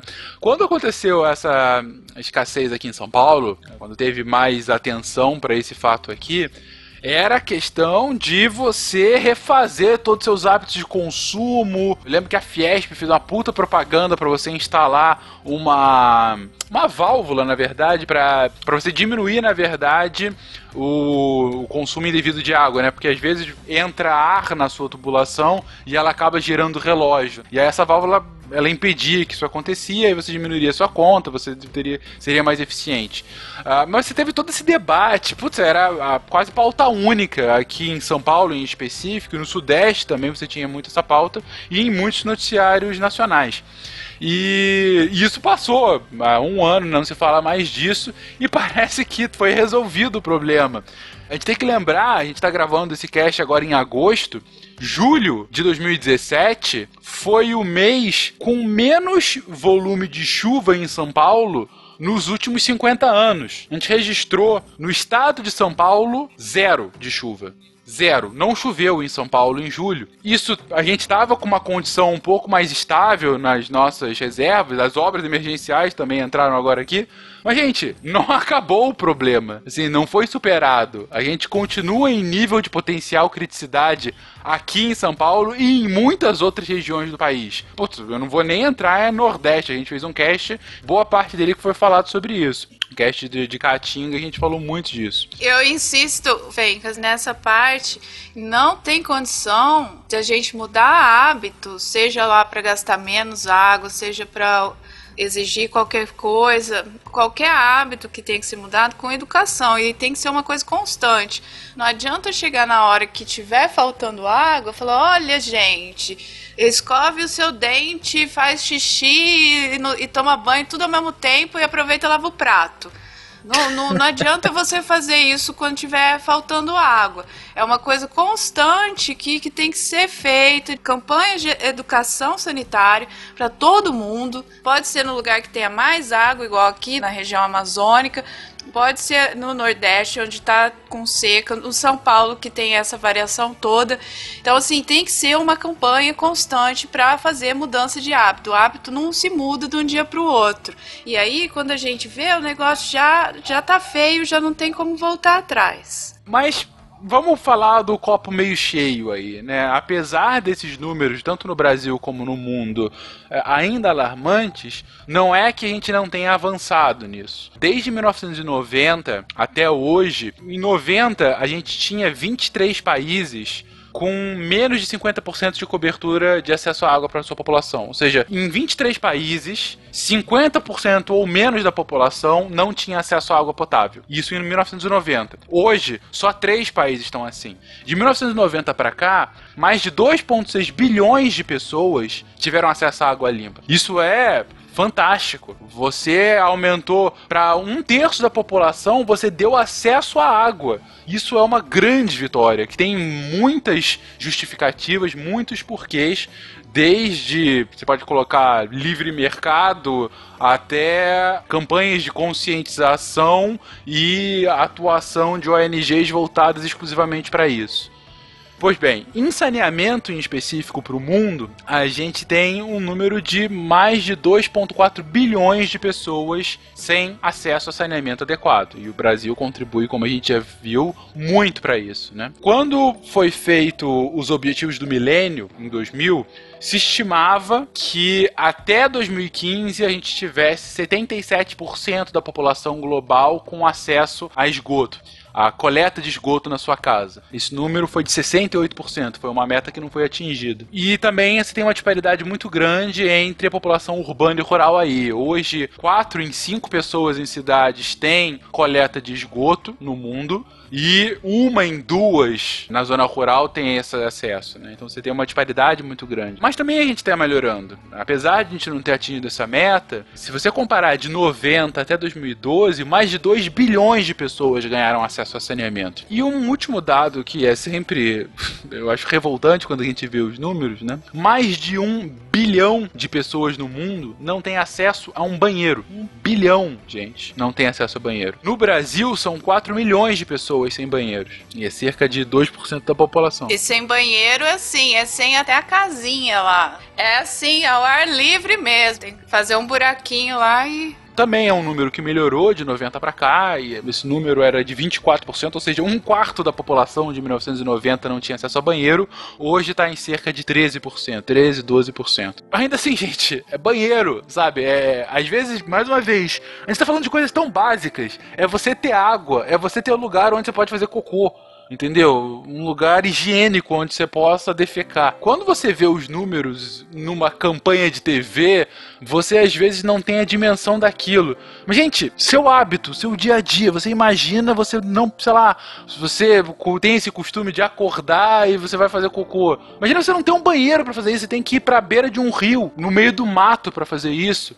Você acorda vai beber água, mas você não tem isso, você tem que andar até o centro da vila, onde você tem um poço artesiano que não necessariamente é limpo. Muito provavelmente pode estar infectado com aquele cocô que você fez. Então, assim, é essa coisa básica. E são bilhões de pessoas ainda sem acesso ao que é mais básico do básico. Então, aí eu volto, tem todo o argumento econômico que eu usei agora há pouco de ser investimentos assim simples e extremamente lucrativos se você tiver um plano de um país. Mas aí o argumento final, obviamente, tem que ser: são pessoas que não têm água nem têm acesso ao esgoto coletado, não é nem tratado, é coletado na sua casa. Tratado muito mais. Então, assim, gente, quando você vai pensar em saneamento básico, seja de um ponto de vista global, seja de um ponto de vista nacional, seja aí na sua cidade, seja lá onde você está ouvindo, pensa que nesse momento você tem um bilhão de pessoas sem banheiro, você tem 2,4 bilhões de pessoas sem saneamento adequado e você tem mais de meio bilhão de pessoas sem água limpa para beber. Acho que esse é o grande recado. É um cast um, um pouco menos engraçaralho, mais apontando dedos. Mas enfim, são dados que eu acho que a gente tem que saber para no mínimo se revoltar e idealmente fazer algo a respeito. Mas agora que a gente falou de água, de, de tratamento de, de, de esgoto, etc e tal, faltou responder o que toma quem acredita na homeopatia? Não tem água potável lá, o jeito é tomar remédio homeopático para matar a sede. Mas aí. Porque se a água carrega tudo o, o sentimento daquilo que passou por ela, a gente tá tomando cocô. basicamente, basicamente. Mas aos poucos gosta, pelo menos. É. Pelo menos é homeopático. E, gente, todos esses dados que a gente está trazendo aqui são dados públicos, nacionais e internacionais, do próprio governo. Então, assim, a gente está referenciando esses dados aqui no post, se você quiser mais informações. Não é alarmismo à toa. São dados que estão lá para todo mundo, é só você consultar. Mas é isso, pessoal. É triste a realidade brasileira em relação a isso. É, é bem triste porque quando a gente pensa no impacto direto à população e no impacto econômico que isso tudo gera. Por mais que possa parecer mesquinho, mas não é, porque o impacto econômico no fim é um impacto social, no fim tem um impacto na sua vida. Então não, não é questão só de, de mesquinharia ou, ou, pragmatismo, é questão que, que é prático, é um, é um assunto prático. E todos esses dados, tudo que a gente discutiu aqui, que sirva para que você entenda que justa a importância disso. Porque como a Flávia falou lá no início, tem algumas regiões que isso nem é pauta. É por isso que, como eu, eu perguntei, mas isso geraria votos.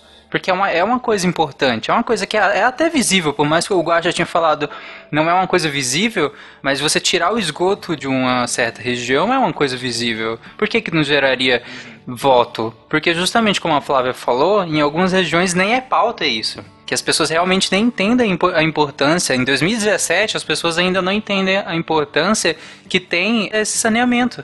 Então, usem todas essas informações que nós demos ao longo do, do cast justamente para cobrar isso é, das suas subprefeituras. Se no seu município não tem essa subprefeitura, cobre seu vereador e está ganhando um bom salário praticamente para não fazer nada. Então, cobre do, do seu vereador, cobre da sua sub- subprefeitura, expõe esses dados para justamente para que você consiga isso. Vocês estão ouvindo agora, tem saneamento na cidade de vocês? Perfeito, assim, ótimo.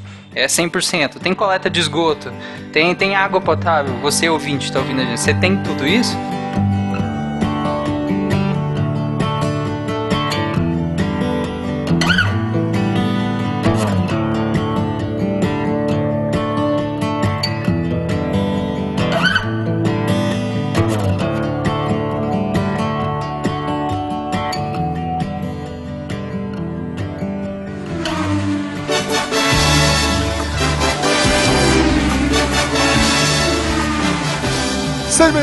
De patronos, aqueles que fazem o Zycast é possível.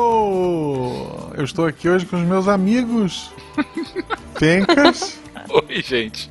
Jujuba Olá, pessoas! e com aquele que combina muito com o cast de hoje, Tarek. Ah, que horror. Cara, você falou amigos, eu eu. pensei no super amigos, sabe? Mestre da Tipo, dicção. Exato. Foi Se a gente fosse super amigos, o Tarek seria o, o cara que vira um balde de água? Não, porque ele precisaria ter, ter uma, alguém que goste dele pra juntar a mão, e isso ele não tem. que horror. Ah, eu, eu, eu Tarek, eu colo o anel do, com você assim, tá bom? Obrigado, Júlio, obrigado. Tamo junto. E mando a- o macaco buscar o balde pra você. Ok. Eu posso ser o macaco, então. Pra derrubar o Tarek no meio do caminho, imagina. Exato, exato. Ok. Fencas é quem, só pra saber? O Fencas é aquele índio que cresce. Chefe Apache. Boa. Capaz. Ok. Ai, genial. E estamos aqui para ler os nossos queridos patronos do SciCast que fazem possível o Portal Deviante. Eu sei que vocês vão desligar, então um abraço pra vocês até o próximo programa. E aqueles Claro que eles não ficaram- vão desligar. A gente, a gente lê com tanto carinho, com tanta emoção, tanto amor, eles vão ficar. E olha, não hoje foram poucas as pessoas que comentaram que a gente tá virando a melhor leitura de patronos da Podosfera Nacional. Cara, do jeito que a gente tá ganhando patrono toda semana, em breve vai ter feed próprio essa parte. aqui. Pode crer, o que é ótimo. Tomara, gente. né? Continuem apoiando, por favor. Os servidores não se pagam sozinhos, né? Fica até o final que eu prometo ensinar uma coisa pra vocês pra mudar a vida de vocês, mas por enquanto, Álvaro Guilherme Gasparini Passos. Vai longe esse menino. Alan Von... Passou. Alexandre Hideki Haihara. Alexandre Luiz. Ele é um ator de novela mexicana. Ok. Alexandre Estrapação Guedes Viana. Piadas com estrapação, vocês vão cortar na edição, né? Sim. Porque Um dia vai, gente. Alexandre Zucchelli, nosso querido linguista, barra matemático, barra legenda. Nossa, eu juro que eu ouvi linguiça. claro, nosso querido linguista. de magrelo. Isso. É o Chaves, É a, né? continua é a É, continuação então. da família Salsicha da última leitura. É, a É, dissidência dela. A- Ainda na linha Pois de é. embutidos. Exatamente. Anderson Baratella Alves. É bom pra lembrar vocês, gente, que ser nosso patrono é baratela. Puta que pariu, tá muito ruim. ok. Ok. Anderson Marcelino Cardoso. Aqui temos um super-herói, André Andrade. Super-herói sempre tem Peter, Park, P&P, Sim, Clark, sim, Kent, com certeza. Sempre, então. Exatamente. Eu sou Marcelo Matos, tá? Só pra avisar vocês. No mundo real. Eu sou Fernando Ferraz, o meu nome do meio. Não hein? é Malta, Olha só. não, não é. É, não, é não Malta, vem não. É Malta. O meu é que eu sou um herói Malta. escondido, é só o meu nome do meio. ok. Ok. André Bonfá. Tá, é André Bueno. Bom, bom. É bom que vem dois no pacotinho. Kinder, é, eu pensei nisso também. André Luiz Parisotto Reicher. Eu acho que é isso. E eu só consegui ler o risoto do meio do. Eu tô com fome, cara. Juro que eu li o Parisotto, tipo, fiquei vendo assim. Ah, coitado, certeza que brincavam com ele quando era pequeno disso. Coitado. Antônio Alísio de Menezes Cordeiro. Não, Tarek. Ah lá, não, começou a comida, cara. Começou. a- Ok. Antônio Carlos da Graça Mota Durão. De Souza. De Souza. Ah, tem de É Souza. que é tão grande de que foi pra outra Souza. linha. Tem. Vai Exatamente. de novo. Ele é o único é patrono que tem duas linhas pro nome dele. E eu acho que a cada semana, cada mês, na verdade, ele tá adicionando um novo nome. É, eu acho também. Se tu for lá nos primeiros episódios, tinha escrito Tonho. E daí ele foi.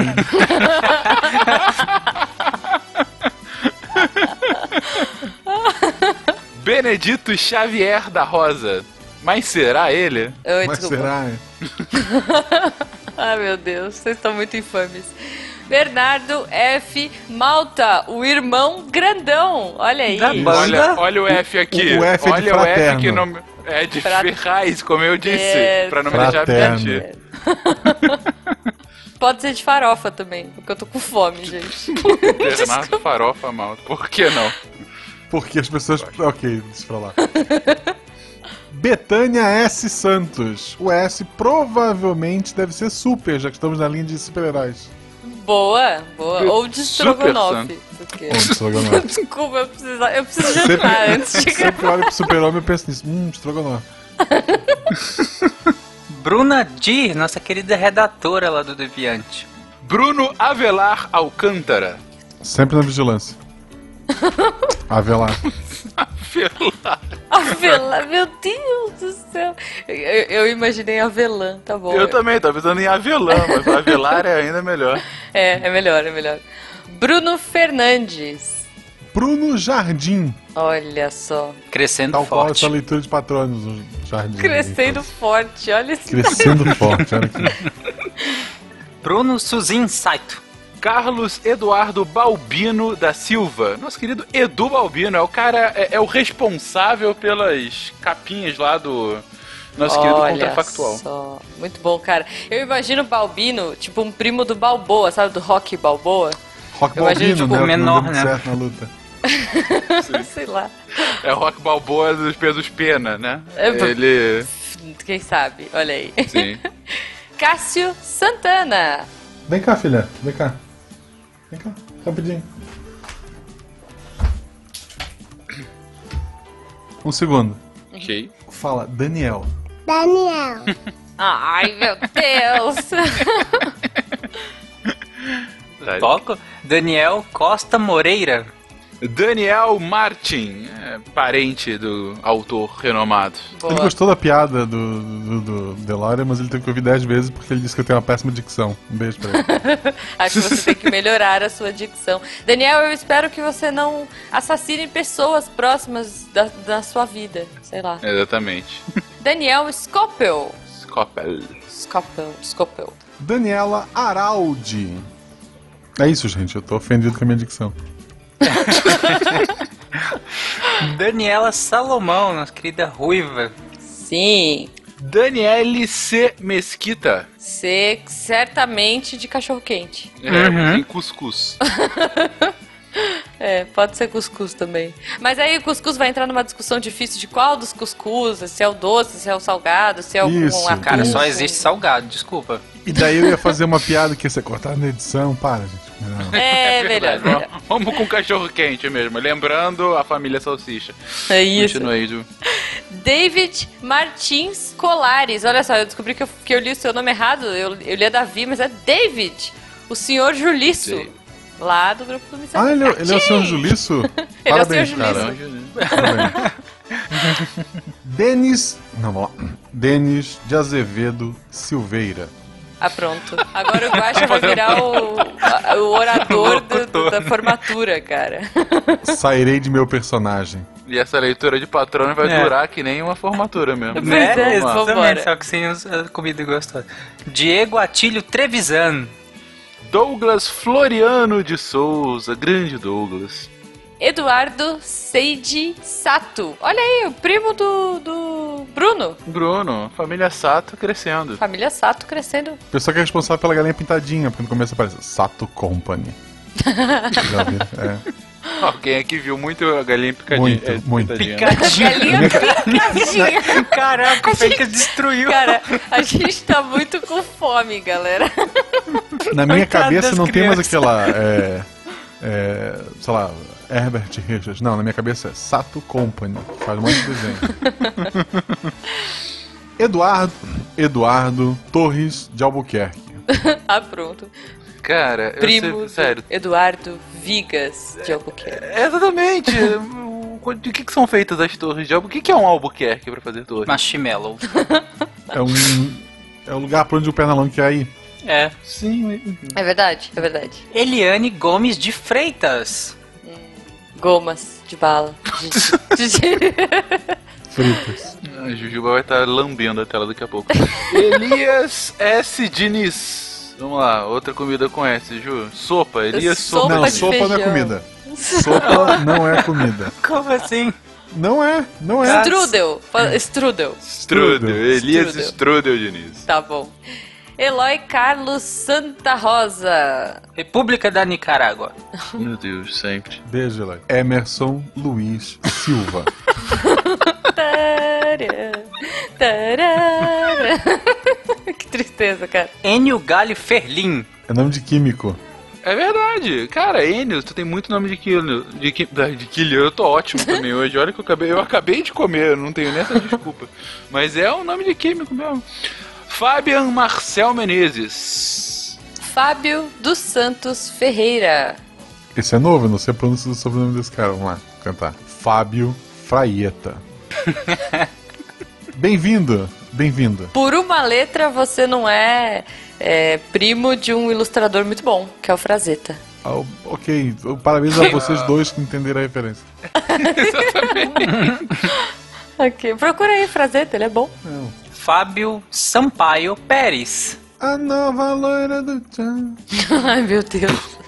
É o Fábio. Fabrício GV Sages. Ou Salles. Sales. Cara, eu pensei, sabe o que? É que você falou GV. Eu, eu imaginei, tipo, Fabrício de Versalhes, sabe? Tipo, é GV, mas...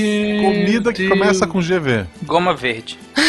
Goma verde. Goiaba verde, goiaba vermelha. Goiaba vermelha. Nossa senhora, que delícia. Usar uma goiabada, cascão com ela.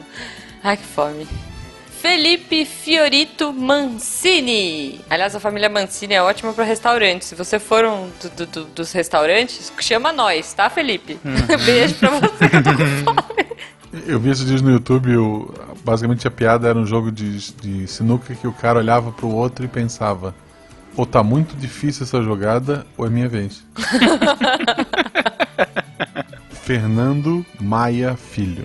Nosso querido Torrino. Isso. Olha aí. O pai dele quase é o Malta. Verdade.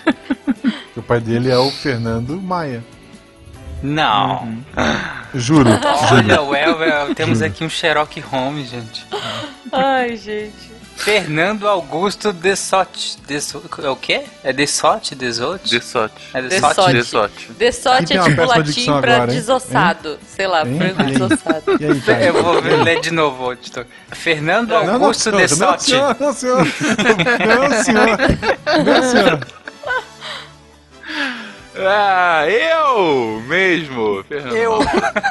Eu. É, saiu da ordem alfabética. O E já foi. É. Pois é. Felipe Rios. Honra, dever e família. Puta. Oi? Ok, não sei. River. é, Na verdade, o Felipe é bastardo, né? Desculpa, não vai lá. É bastardo. Sim, Bastardo.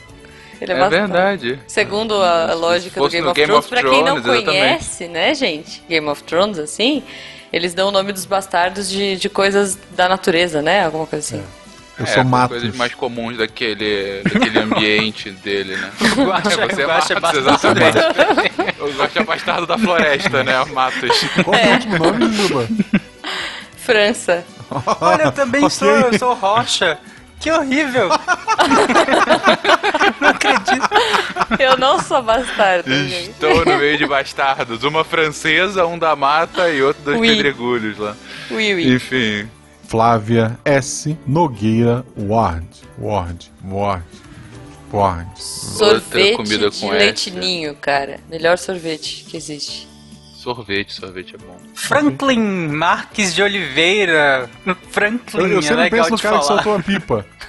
Não, eu lembro do Eu Patrão as Crianças. Tarek, essa é a piada que a gente contou 15 episódios. Eu tô mudando a piada. Ah, desculpa. É que eu lembro mesmo assim. O Tarek se apega às raízes, né? É. Gabriel Medeiros. Gabriel Tulli. Ah, agora é de sim. família. Honra, dever e família. Ele, ele é um herdeiro, de fato. Olha aí. Giovanni Fedalto. Inclusive, o Giovanni, se não me engano, é o cara que é todo arrumado, chique na estica, né? Que tem uma empresa de produtos artesanais.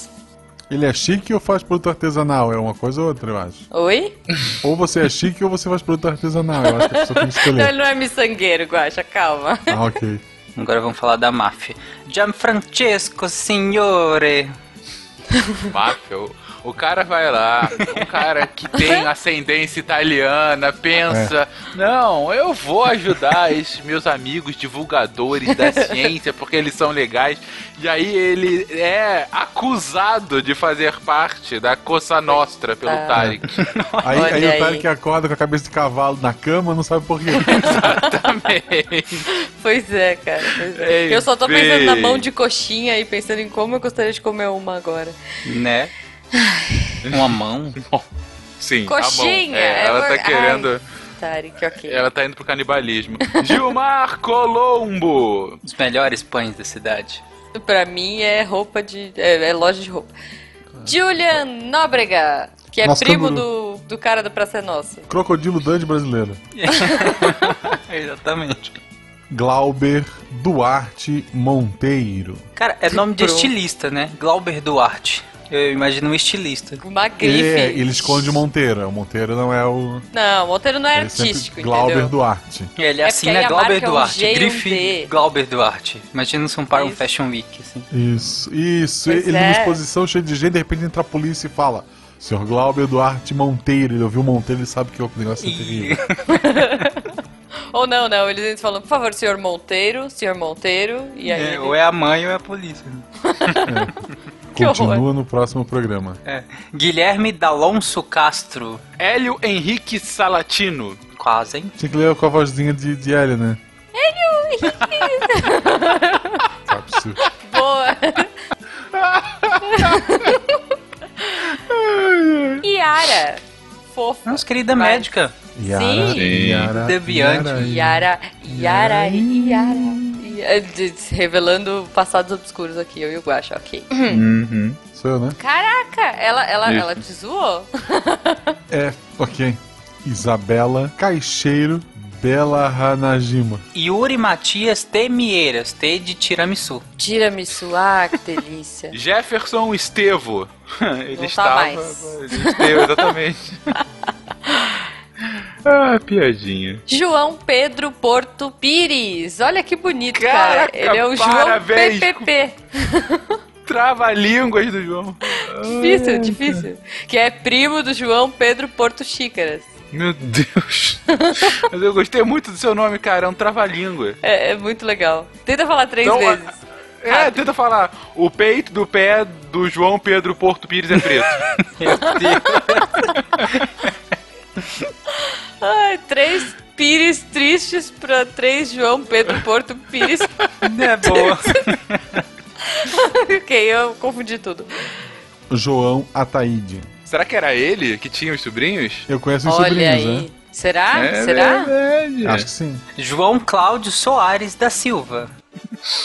Se as pessoas vissem isso não editado e vissem o pouco profissionalismo dessas gravações. É, né? Porra, que bosta de. O, o, o Eloy ser um editor. Um, um produtor melhor. João Henrique dos Santos Lima. João Paulo L.B. Martins. Eu Comida diria que tem a LB, vamos lá. Laranja pecânica. Hum, Mecânica? Meu É Deus tipo do bestia, céu. tá? É Becânica. Mas é B, é B de bola. Então. Sim, mecânica, então. Ah. Bom, Leite branco. é linguiça de berinjela. Lacto, É. Lactobacilos. Não, lactobacilos. Sim. Pior que a gente pensou a mesma coisa na mesma hora. Quais? Jonas Zalt. Na bolacha de água e sal. É, água sal não. Água e sal. Meu Deus. Josaí Estrela Gonçalves Júnior. Sabemos quem é seu pai. É, e é só isso. Isso é um pouco ameaçador, mas vamos lá. José Abel Mendonça Paixão. Olha, como óleo de amêndoas que a, Será que ele é um cara apaixonado, Angélica assim? usa. Sabia que tem uma teoria meio, meio pseudo, assim, que dizem que o sobrenome influencia no seu cara, no seu na, na sua personalidade, né? Será que ele é um Olha cara apaixonado? José, manda pra gente. Eu, eu sei qual se- assim- eu, eu sei qual seria o nome dele se ele fosse miçangueiro. Ah. Seria José Abel Mendonça Mãe Teto. Meu Deus. Não, gente. Não. Não, próximo. Essa foi muito horror. ruim, cara. Essa foi muito ruim. Paixão, mãe. Você não Mas essa? se o sobrenome influenciar a personalidade, então eu sou uma pessoa malévola, porque eu sou mal, tá? Ai, meu que Deus. horrível. Gente, tá só piorando. Vamos lá. Influencia, você já viram a qualidade daquela banda? É mal, tá? Pros ouvidos. Diz pra mim o que. Sei lá o que. José Félix Rodrigues. Será que ele tem um gato com uma bolsa gigante? Uma bolsa amarela. Ok. Eu não vou repetir a piada. Eu já fiz essa piada? Umas quatro Provavelmente, vezes. a gente se repete. Nossa, eu ouvi, cara. eu vi, eu vi essa semana. Sim. Desculpa, a minha memória é péssima. Desculpa, José Félix. Então eu posso falar que ele é o cara da novela, aquele que era malvado, que É todo melhor mundo ficar com amava. gato. Melhor ficar com gato de bolsa amarela, eu acho. Tá bom. Júnior Koch. Não, Guaxa, corta essa piada. Guaxa. Editor, corta essa piada do Guaxa, tá? Por favor. Karina. Nomes únicos, sem Karina, sobrenome. você pode digitar seu nome lá e colocar um sobrenome ou colocar um apelido. Ou talvez Pra botar um emoji. zoar você. Você já para pra pensar que Isso. talvez eu colocou Karina justamente pra não ter abertura? tipo assim, não tem Exato. como zoar. Karina. Vou deixar só Mas, Karina. mas posso falar? Não ela é pode se chamar possível. Karina. Ex- Existe, existe. Ela pode se chamar Karina com K. Porque geralmente pessoas que têm nomes assim, tipo, eu tenho uma amiga que o nome dela não é Denise, o nome dela é Denise com Z. Porque toda vez que ela tem que explicar o nome dela, ela tem que falar que é com Z. De repente é Karina, Ah, é é Karina tipo com a K. Carol com K, né? Que usa o, Isso, o sobrenome com K.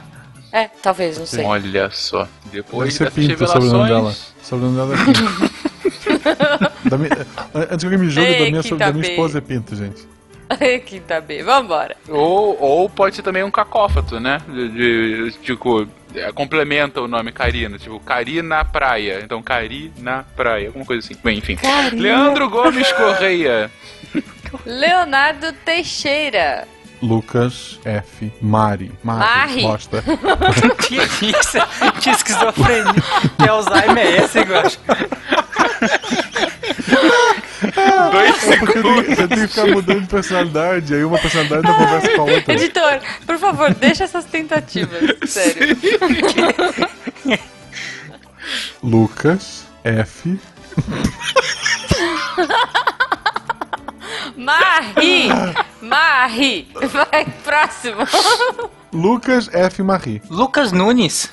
Lucas Rosa. Olha aí, mais um da família Crescendo forte. crescendo forte. É. é. Tô Jujuba. Jujuba. Oi. O Lucas tá Oi. aí. Gente,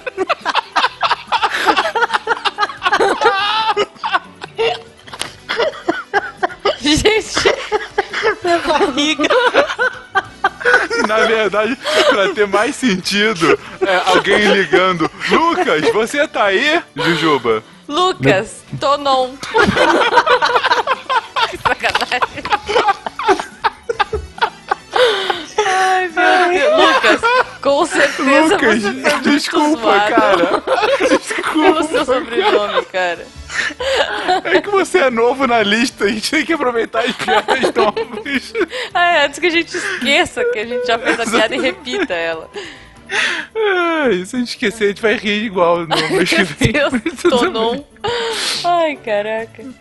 Lucas Valente de Brito Oliveira. Cara, essa é nova também, né?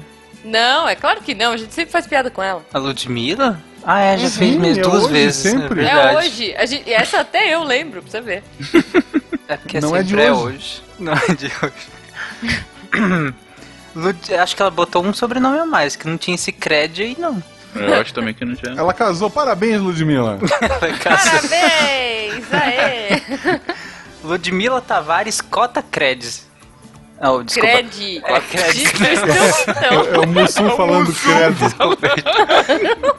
Ludmila Tavares Cota Cred. Ok. Luiz Sages, ou Sales. Luiz Henrique, outro protagonista de uma novela mexicana. Foi governador de Sim. Catarina e morreu. Por falar em mexicano. Maicon RBD Santos. É rebelde, né? É, rebelde. RBD Sim. rebelde, Que né? sou rebelde. Sou rebelde. Coitado. É, Ele, ele, ele fez propósito. Não, não, não, Fala aí, só. Michael. O nome dele é Maicon Santos. Ele botou esse R, esse B esse D porque ele é fã do Rebelde. Não tem como. Não, não tem Pode como isso ser, não ser planejado. Pode ser. Pode ser. Cara, qual sobre? Seria o que? Tipo, Maicon Ribeiro Brandades Dias. Dionísio. Dias. Dionísio Santos. Marcelo Aguiar Langami. Au! Meu Deus. Desculpa, Marcelo. Tarek dando gritinho. O de- cãozinho dos teclados.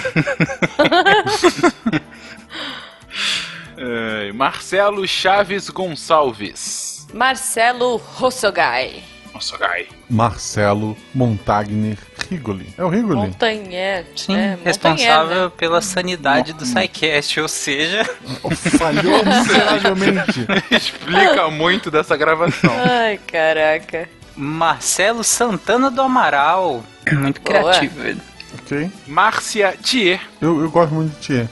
Tia é legal o sobrenome. É um passarinho, muito lindo. É, tem um monte de personagem de, de, de desenho japonês. Que é.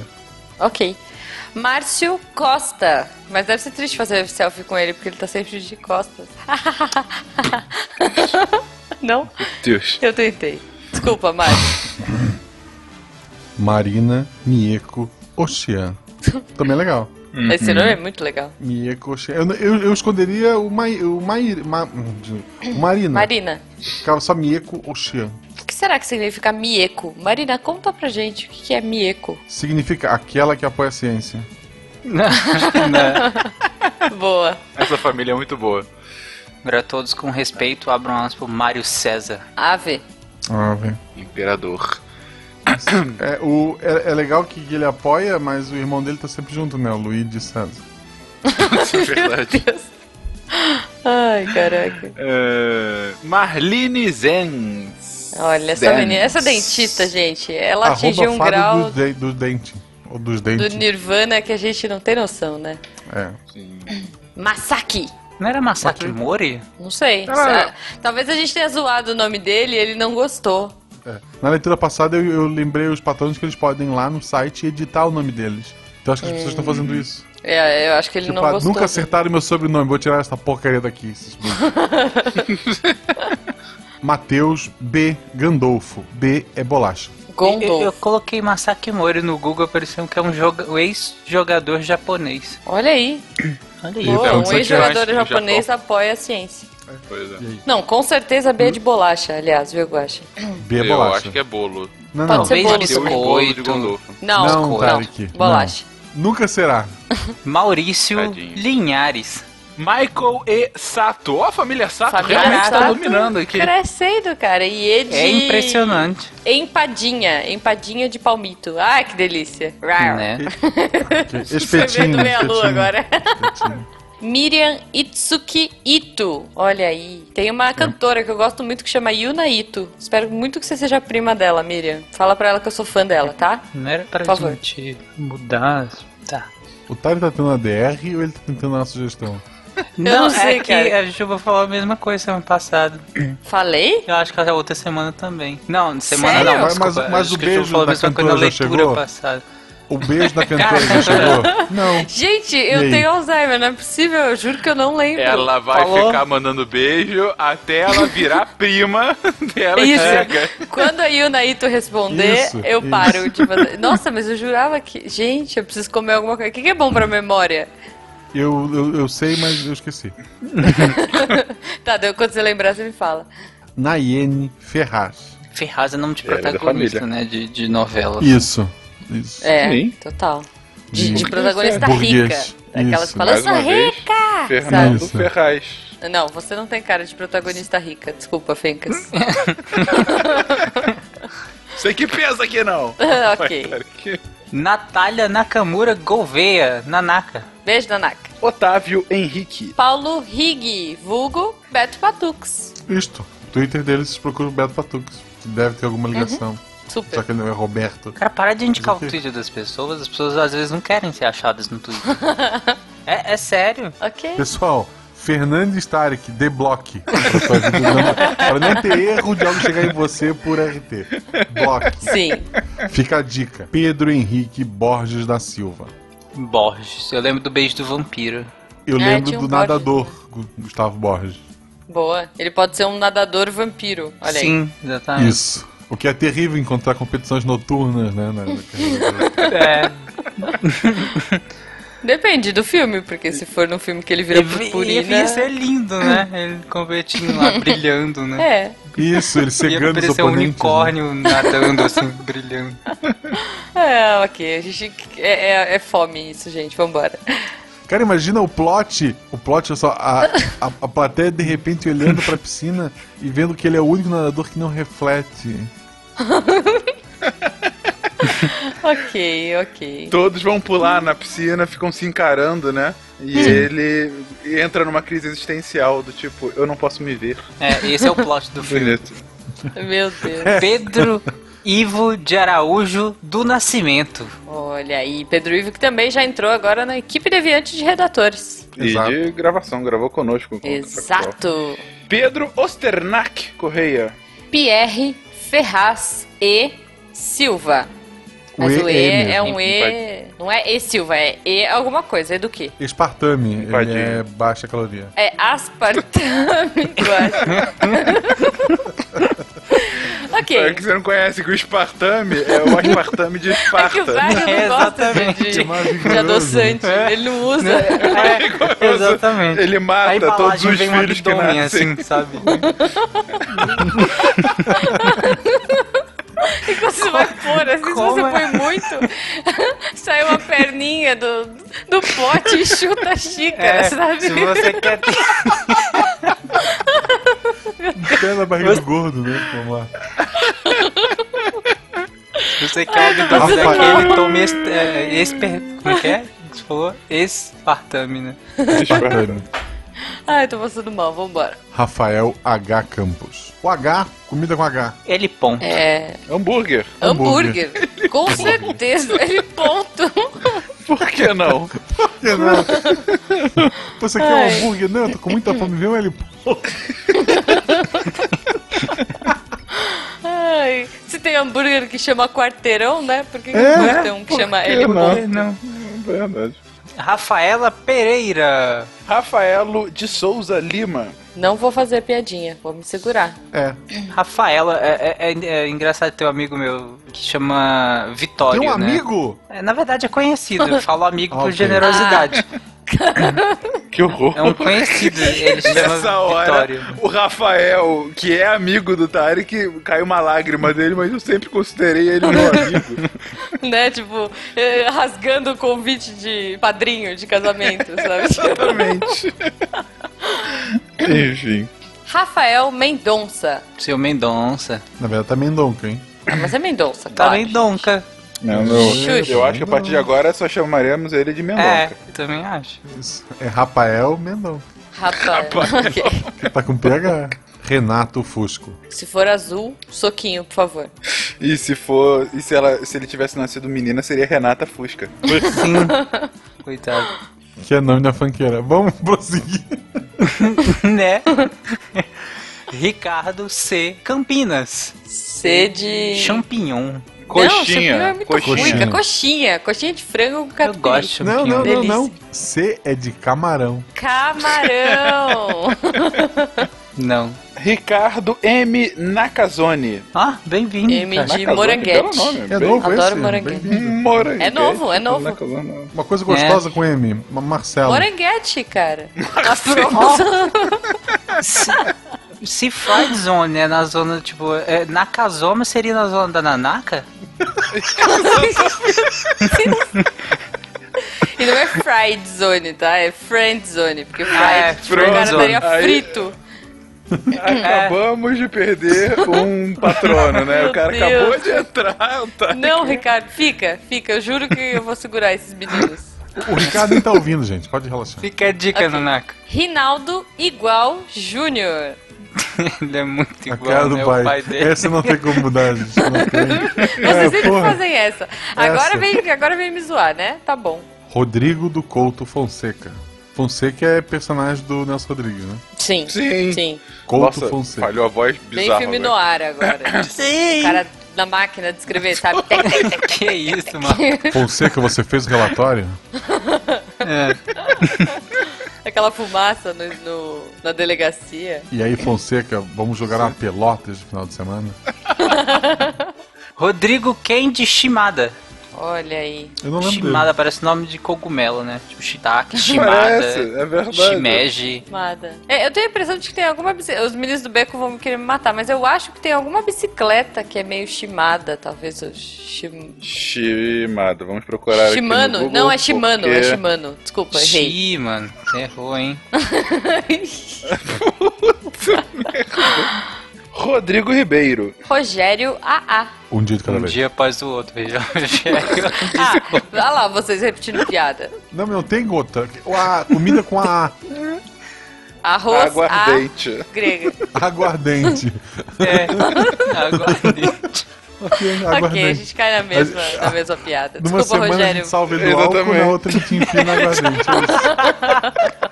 É. Exatamente, coitado, cara. Não faz isso com ele não, já é difícil. Desculpa, Rogério. O, o cara tá um ano patrono sem tomar um gole. Hoje Exato. aguardente. É, vai perder a moedinha dele lá. Rosineide Alves. Um beijo pra Rose. Rudieri Turcello Colbeck. Callback. Boa, é um bom nome. Perfume, né? Samuel Facchini. Armários pra cozinha. Hã? Armários pra cozinha. Ó o cara fazendo jabá. Ok. Eu li faxine. Tipo, tá sujo isso aí, faxine. Deus. Sérgio R. Garcia. R de risoles, de palmito. Adoro. Não, palmito Romã. não. Palmito não. Romã. Cara, Palmito, gente. Romã, Romã. pode ser romã também. Fresco do caramba, burguês. Tu é, tu é rocha, cara. Tu é bastardo. tu não come romã. Desculpa. Silvio Antônio Siqueira da Cruz. Amém. Siqueira é o nome do editor que carrega a cruz que quer nos editar. Exato. Essa leitura, então, nem se fala, gente. Tá quase Ah, com ele, uma ele hora. vai passar pro novato. Quem tá editando é aquele Daniel, se ele já não contratou outra pessoa. É isso. Coitado. Desculpa. É bucha, é bucha, é bucha, ele passa pra frente, é bucha.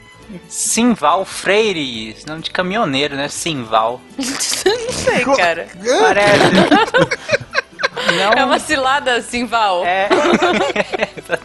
Será que, será que tem algum. Olha só, você é caminhoneiro que viaja pelo Brasil ouvindo podcast. E Chega em casa, Sim. baixa todos os podcasts do seu feed e viaja pelo Brasil Sim. Cara, é um ótimo nicho, né? Nossa, você Cara, conhece um caminhoneiro, foda. apresenta o SciCast pra ele, Sim. cara. É um público a ser explorado esse aí, Porra, ó. porra, manda, manda um e-mail que eu vou tentar achar a Sula Miranda pra gravar o Missanga, gente. Vamos lá.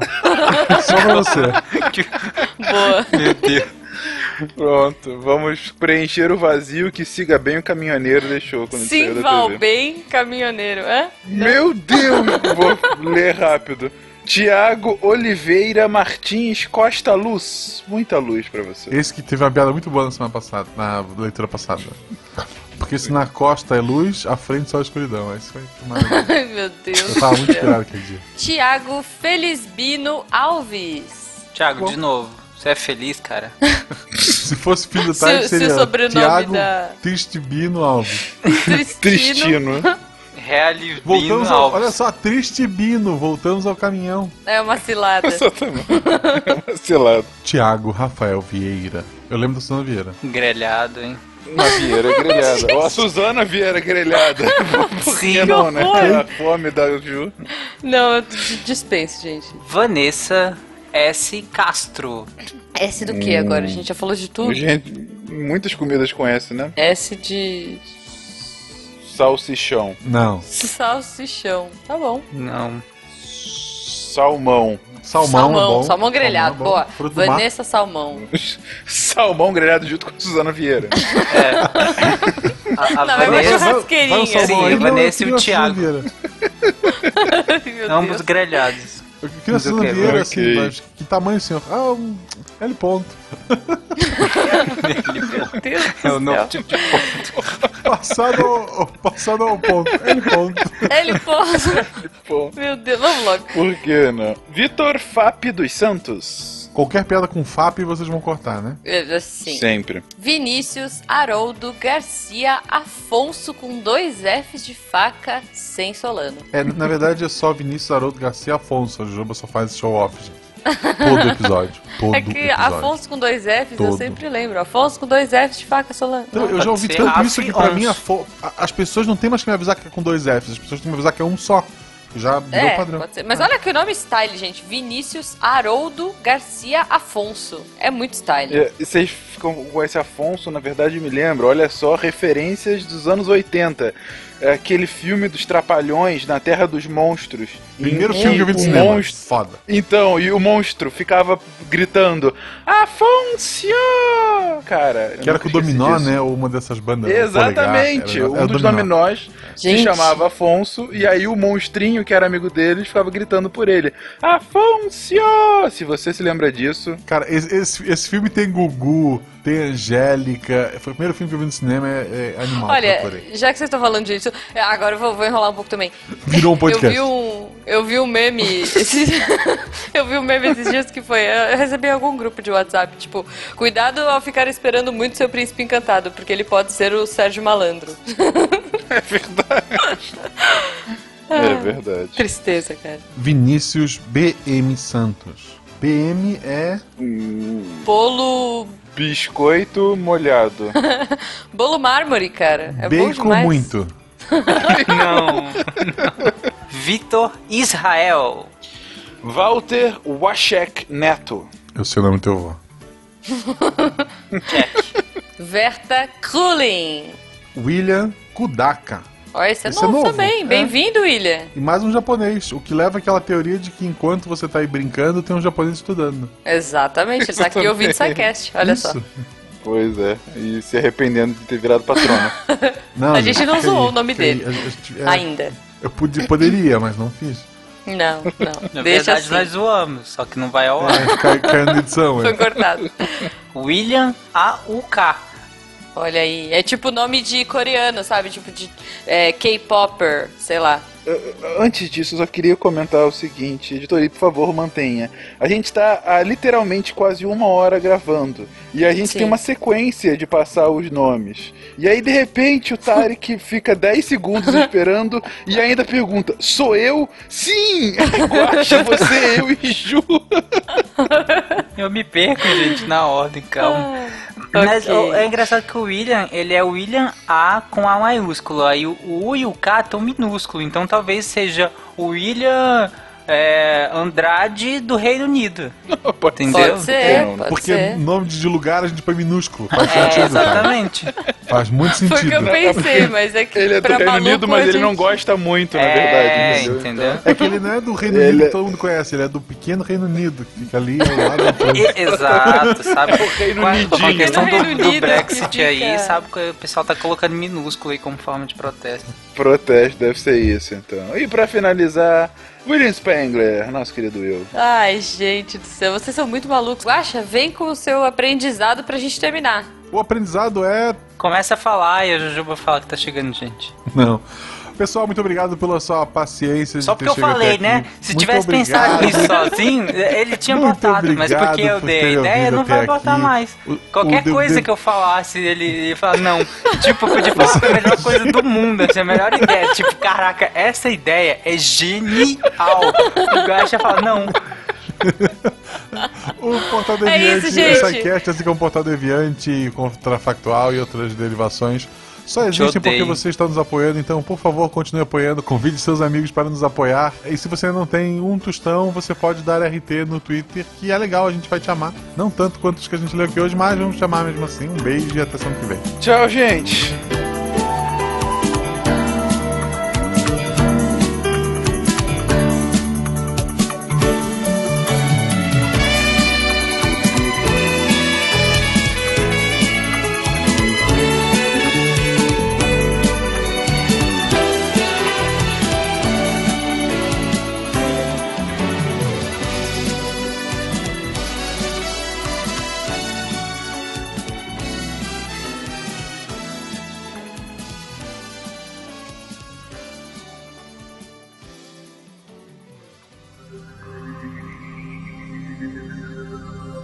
Se a ciência não for divertida, tem alguma coisa errada. Tem que ser divertida. A coisa mais divertida que tem é a ciência.